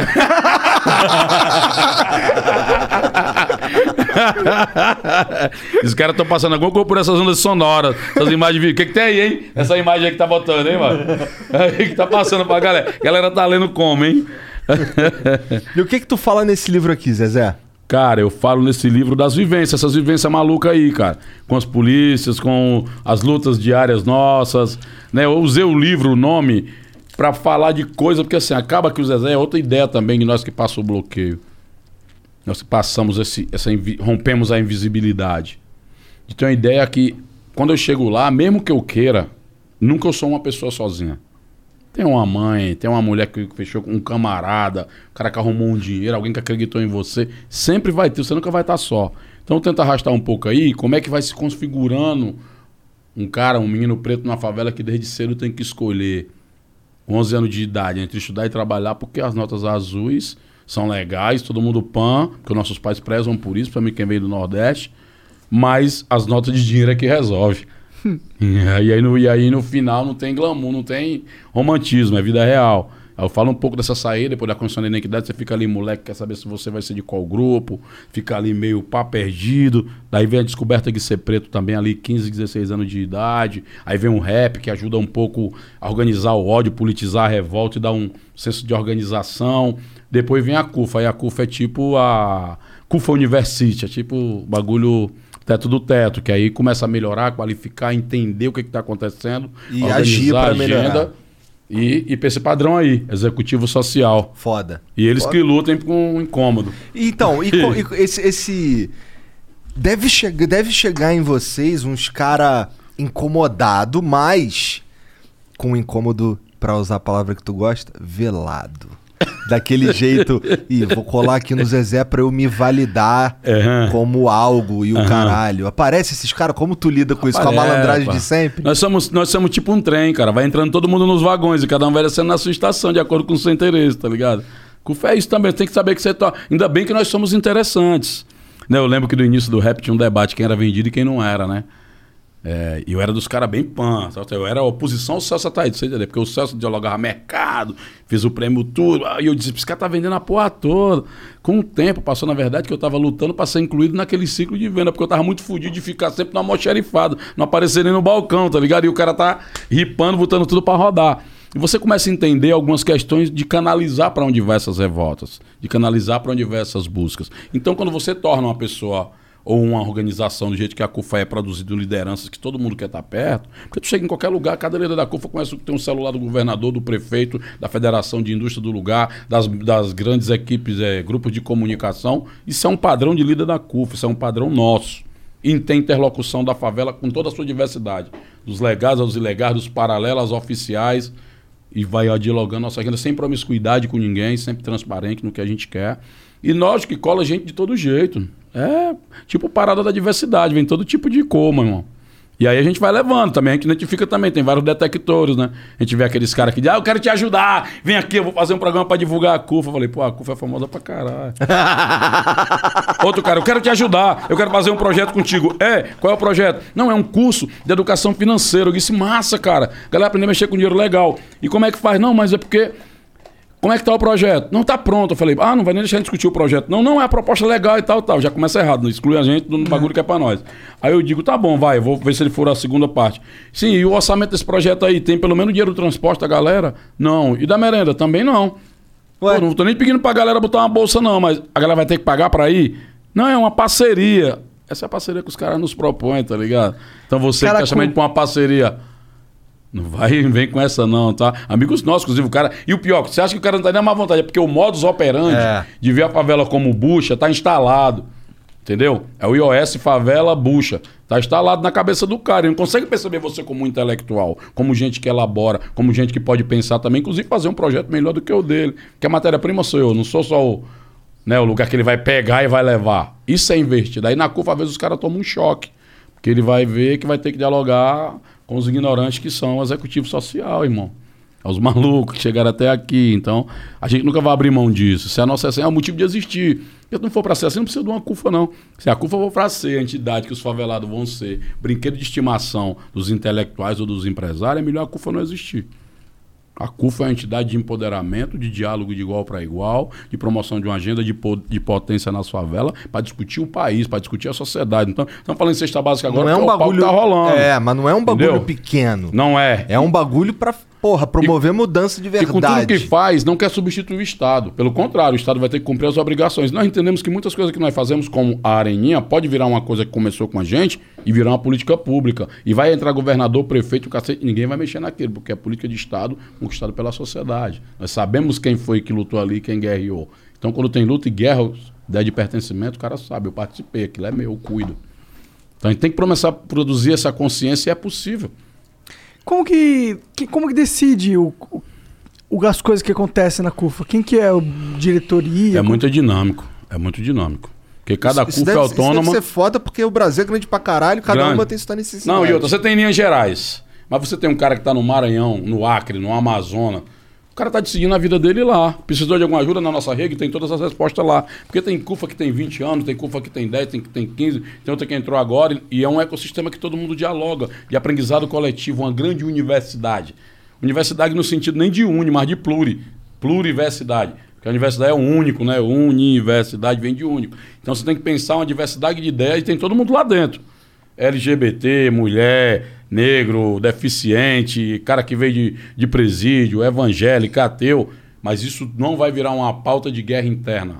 A, a pauta central é a favela, respeitando a diversidade que existe nela. Agora, ninguém vai aceitar que nenhuma dessas agendas aparelhe a cufa para nada. O cara do terreiro não vai ficar pegando a cufa, fazer a cufa do tambor. O cara da igreja vai ficar a- o evangelho segundo a cufa. Não vai acontecer isso. Vai ser todo mundo acolhido, Mas a agenda é, uma, é de costura de uma só, de interesse comum. E aí você escolhe quem é o líder da CUFA, o perfil. De preferência, sim, um cara que troca ideia, que saiba o que está acontecendo. Saiba Mas muitas negociar. vezes o foco da CUFA mesmo é o Zezé da vida que tava lavando o carro. Na rua. Esse é o foco da CUFA. Os invisíveis, é os descartáveis, é os que não servem pra nada, é os desgraçados, é os caras que só dá errado. A CUFA existe pra essas pessoas, que na maioria são pretas e moradores de favela. Pô, da hora. Vamos ler aqui umas mensagens? Ver o que, Vamos. que tem aí no. que- que os caras mandaram algum vídeo, alguma parada assim, Jean? Cara, um cara mandou aqui um jeito que ele hackeou, eu diria. Como, assim? Ó, eu- dessa vez eu vou deixar passar só pela ousadia dele, tá Ele te hackeou, mano? Então, olha lá, ele pegou o vídeo e passou, escreveu umas informações no vídeo. Ah. Ele passou o limite de caracteres Dentro do vídeo. dentro do vídeo. Caralho, o cara hackeou. Eu não sei se eu quero deixar ele hackear, mano. Só, é- só esse, Tá só bom, esse tá que daí bom. a gente insere nas regras, que não pode. Tá. Olha lá. Ih, caralho. Caralho. Muito em breve estarei mandando uma surpresa pra vocês, avisarei logo mais. É uma surpresa musical, mas fiquem tranquilos que não tem grilo copyright. Será algo inédito, não registrado inclusive pelo Flow. Preto Zezé, tô brincando, hein, irmão. Meu negócio é contigo também. A CUF é foda. Enquanto isso, eu vou testando esse OBS. Filha da puta. Ah, mas no fim não foi ruim, porque eu achei que ele ia colocar um milhão de textos. Não, não, não. E eu achei foi que a gente só ia um pouquinho, pausar. Foi só um pouquinho a mais. Então tá tudo bem, eu acho que isso não tem problema. Filha da puta, né? Vagabundo é foda. O cara é foda aqui, esse, esse flow aqui, ele é tipo, é tipo, como chama? É tipo briga de, de estádio, que a polícia vai jogar bomba, apanha os inocentes, apanha, mobiliza todo mundo, mano. Os inocentes, os caras que não brigou, os caras que chegou agora, vai pensando no chapala, levar uma pedrada, o bagulho é tipo repressão policial em briga de torcida, mano. Vai apanhar todo mundo, os inocentes, criança, mulher. O bagulho se move, vai mobilizando, mano. O Rich Silva 01 manda aqui, ó. Salve Zezé, salve Flow. Zezé, parabéns pelo trabalho, a CUF é foda. Se você pudesse passar uma mensagem pras pessoas que pensam que na favela só tem criminoso ou que orgs como a CUFA tem lastros com o crime organizado, que mensagem você passaria? Manda um salve Capão Redondo. Salve Capão. É, galera da Zona Sul, Capão Redondo. Eu acho que não tem nem mais que passar mensagem pra galera que tá pensando isso, porque quem pensa isso, do- diante do tanto de coisas que tem na favela, Só não entendeu mesmo. tá né? mal intencionado mesmo. Porque na medida que o cara fala que na favela é, é- é associação com crime, ele fala por quê? Porque eu cresci junto com o Monarco e o Monarco foi pro, eu fui pro crime, o Monarco foi para um fazer basquete. Só que dentro da favela, o Monarco são vistos de igual. A gente cresceu junto, jogou bola junto. De fora da favela é que vê um como bandido e outro como cara, né? E, outro, e os de- os de fora da favela como inocente. Então é preciso saber de que quem tá olhando a gente assim. Alguns merecem sim uma troca de ideia, uma resposta. Outros não, outros já vê a gente assim por opção mesmo. E passa o tempo inteiro a pensar coisas assim. Não, não é possível esses caras da CUFA, têm que ser do crime. Não, pelo contrário. E a CUFA nem nasceu para combater crime. pra- A CUFA nasceu para ser essa renda de potência. E nela vem de tudo. Gente, inclusive, que foi do crime. E nós reconhecemos todas as forças que estão nesse território para dialogar. Os crentes, o servidor público que está lá no posto de saúde, a professora da escola, o comerciante, o cara da igreja evangélica, o cara do terreiro. A diversidade tá, dialoga com todos, inclusive com os legais e os ilegais, porque são pessoas que estão lá. Vai fazer o que? Ignorar e dizer que não existe? Uma Não coisa é o como, né? diálogo, outra coisa é a promiscuidade. Isso daí você não vai encontrar nunca na CUFA. Aí sim. Deixa eu ver, tem mais uma aqui. O Moreira Felipe 23 diz aqui: Eu acho que a educação foi negada e negligenciada durante muitos anos ao nosso povo. No corre da vida, a gente já começa muito atrás, somos marginalizados pela cor e pelo endereço. Acho que seria legal conversar com o Rossielli, ex-ministro e secretário, para falar Ah. sobre educação. Secretário de Educação do Estado, Rossielli, bom. É? É interessante esse cara?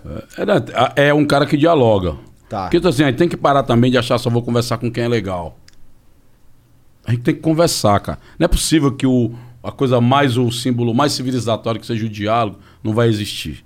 Cara, isso que você tá falando Senão é... eu parto do devia ser- princípio de que vai virar uma seita, parceiro. Só quem presta, nem eu presto, então. Só conversa com o que eu penso. O cara fazendo, ah, bloqueia fulano, bloqueia ciclano, vai ficar todo mundo aí. Agora, desrespeitou, xingou a mãe do outro, xingou meus amigos, eu deleto. Mas se ficar ali no esporte trocando, bala trocada não dói. Mas não é possível que a gente só vá falar com quem a gente gosta e pá, e pá.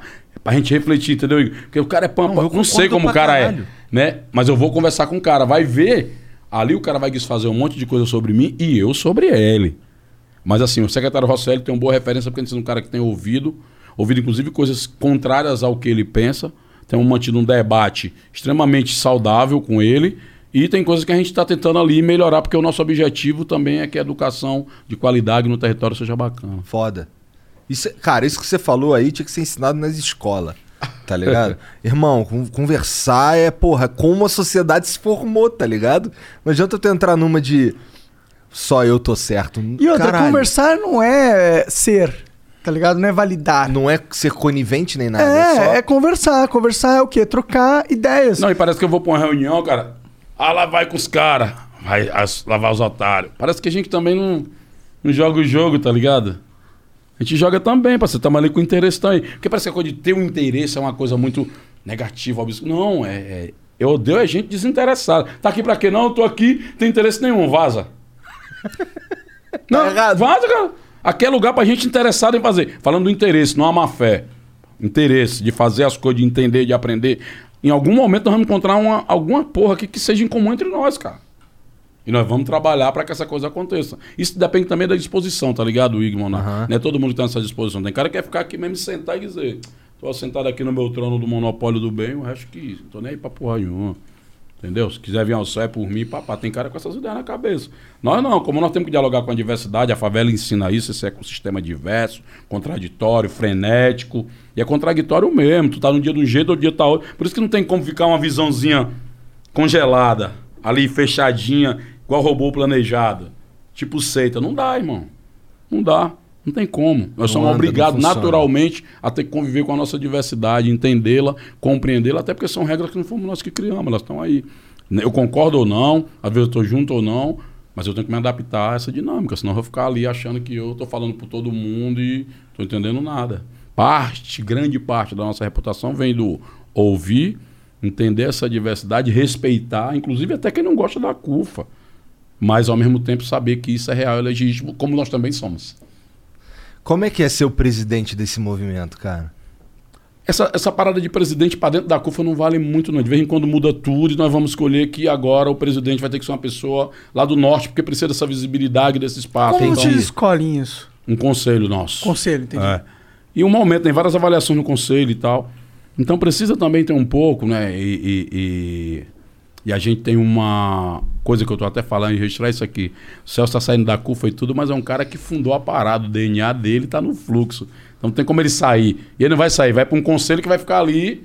Irmão, isso aqui, tal coisa. Mesmo que venha com escola nova, tem muita gente boa sendo formada. A CUFA, você entrar nas redes de qualquer estado do Brasil, é liderança, Márcio da Bahia, de Norado, Rio Grande do Sul, Brasília. Você vai ver o Brasil todo produzindo lideranças do naipe do Preto Zezé. Hoje o Preto Zezé tá com o holofote maior, porque tá aí, mas não se trata disso. Se trata de poder, o Preto Zezé ir para poder trazer essa ideia de que, ó, eu tô ouvindo, tem uma tropa violenta sendo montada. É tanto que um dos projetos que você falou do futuro, nós vamos lançar o Museu da Favela, a sede vai ser aqui em São Paulo. Museu para contar a história das favelas. Não é a história da escravidão do Brasil, não. Como é que as favelas sobreviveram nesse Brasil, o que, que elas construíram. E evoluíram, Seu né? legado, seu ativo, sua potência. Vamos montar um outro projeto que eu não posso dizer agora porque tem a confidencialidade, mas é uma coisa que eu acho que vai mexer um pouco também. E montar a nossa diversidade que já está em andamento. Porque, na verdade, a CUFA já é essa universidade. O que nós vamos fazer agora é sistematizar, criar um lugar, uma parada. Caralho, isso é do Entendeu? caralho. E aí vamos chamar vocês lá como é que três bosta faz criar 3 milhões de seguidores, tá ligado?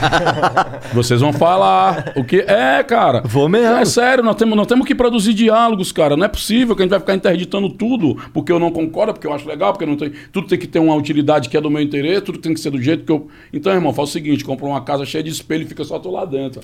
Tal dia tu vai abusar da tua cara e vai querer dar porrada em ti mesmo. E inclusive, se a gente, quando a gente for, um dia a gente vai falar uma coisa que talvez não seja tão legal assim. Que um dos segredos do nosso sucesso foi trazer algo do exterior pra cá. Hum. Ah, mas aí o que é do exterior, o que que não é, né? Bom, as ideias são universais, né? É isso. Pra mim é nesse naipe. O cara vai dizer. Porque o cara vai. No eu lembro dessa conversa que vai dizer, ah, mas o rap é americana. E, e por que que chama táxi, mano? McDonald's. Pô, para de caô, cara. Ah, O bagulho não era porque era americano. O bagulho era porque era o rap ali, nego de favela xingando todo mundo, criticando, questionando. É. Então isso que incomodava, né? Então não tem, não tem um problema com isso, não tem CUFA no mundo todo. Pô. Inclusive os caras adotaram de não mudar o nome favela que é nosso, então pra mim tá, o mundo é nosso. Pois é. É isso aí. Zezé, muito obrigado pelo papo, cara. Uma honra foda demais conversar contigo. Obrigado mesmo. Obrigado por Agradecer aí os lobistas aí, a Gabriela Prioli, Tico Santa Cruz. Cara, não- todo mundo, os caminheiros, esses, tudo. esses lobistas aí funcionaram pro teu lado. Porque a gente já queria o Preto Zezé aqui, pô. Ah, ó! Aí, Tico e Gabriela, ó, perdeu agora, hein? E eu acreditando em. Olha como vocês são, cara. Não. Achando que era amor, agra- era cilada. Eu quero agradecer pra caralho o Tico e a Gabriela, então. Não, porque eles fizeram a ponte. Porque Às vezes a gente a não conseguia chegar em você porque Eles não são, tinha eles esses são, contatos. são meus brancos do bem. Entendi. É. Mas não são monopolistas Meus- do bem. Não são, não. Jamais. Não esqueceria se estivesse comigo. Monopolista, eu tô fora.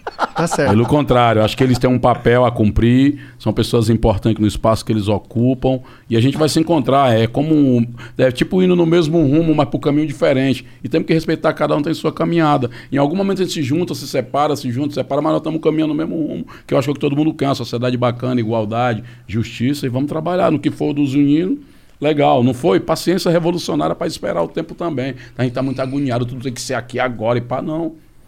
Sapatinho, o mundo já tá veloz demais, internet instantânea, tudo instantâneo, agora transmitindo online para não sei quantas mil pessoas. Descansa, bebê. Vai devagar. Não, o cara da Libra nem traduz. eu me- Obrigado, eu me cara. queimo demais com os caras da Libra, ó, mano. Eu falo rápido, eu falo- ou os caras- Ó, Davi, eu- todo intervalo eu, desculpa, pelo amor de Deus. Um abraço, meu amor e meu carinho a todos os trabalhadores e trabalhadoras da linguagem de Libras. Me desculpem a velocidade. Cara, é, na internet, como te acha? Preto Zezé. Arroba Preto Zezé, pra qualquer lugar. Tô no LinkedIn, que o LinkedIn é. É, Tô pode, é lá, canal. Twitter, YouTube. Vou lançar meu canal também, ser concorrente de você. Vou chamar vocês lá, inclusive. Demorou. Não, pra não tem ajudar. o cara defende o livre mercado, tem concorrência. O que pô. tu precisar de ajuda, inclusive, só falar. Lógico, pô. Acho que eu vou levar vocês segunda-feira pra quê? Primeiro é pra sequestrar vocês. Depois, quando você liberar um milhão, aí, nós, aí depois com, com- com- é, compromete vocês com um curso Um milhão inteiro. não vai liberar a gente, então. Pô, vou te falar que aí nesse caso aí fudeu. Vamos botar o Igor numa esteira que tem lá com uma pedra e tal. Aquelas bolas tipo de colônia que bota nos caras. É mais fácil gerar um milhão ali. E botar o Monarca pra pegar um sol, mano. Pra ver se ele vira um cara, um branco mais fosco, tá ligado? Pior que eu não tô, eu tô tomando um pouco sol mesmo. Obrigado, Zezé. Foi Valeu, muito foda. cara. Obrigado Obrigadão mesmo. a vocês, Todo cara. mundo que acompanhou a gente aí, obrigado pela moral também. Não esquece de dar o like, se inscrever. Mostra esse vídeo aí pros amigos. Demorou? Porque o papo aqui hoje foi de visão. Beleza? Um beijo. Tchau.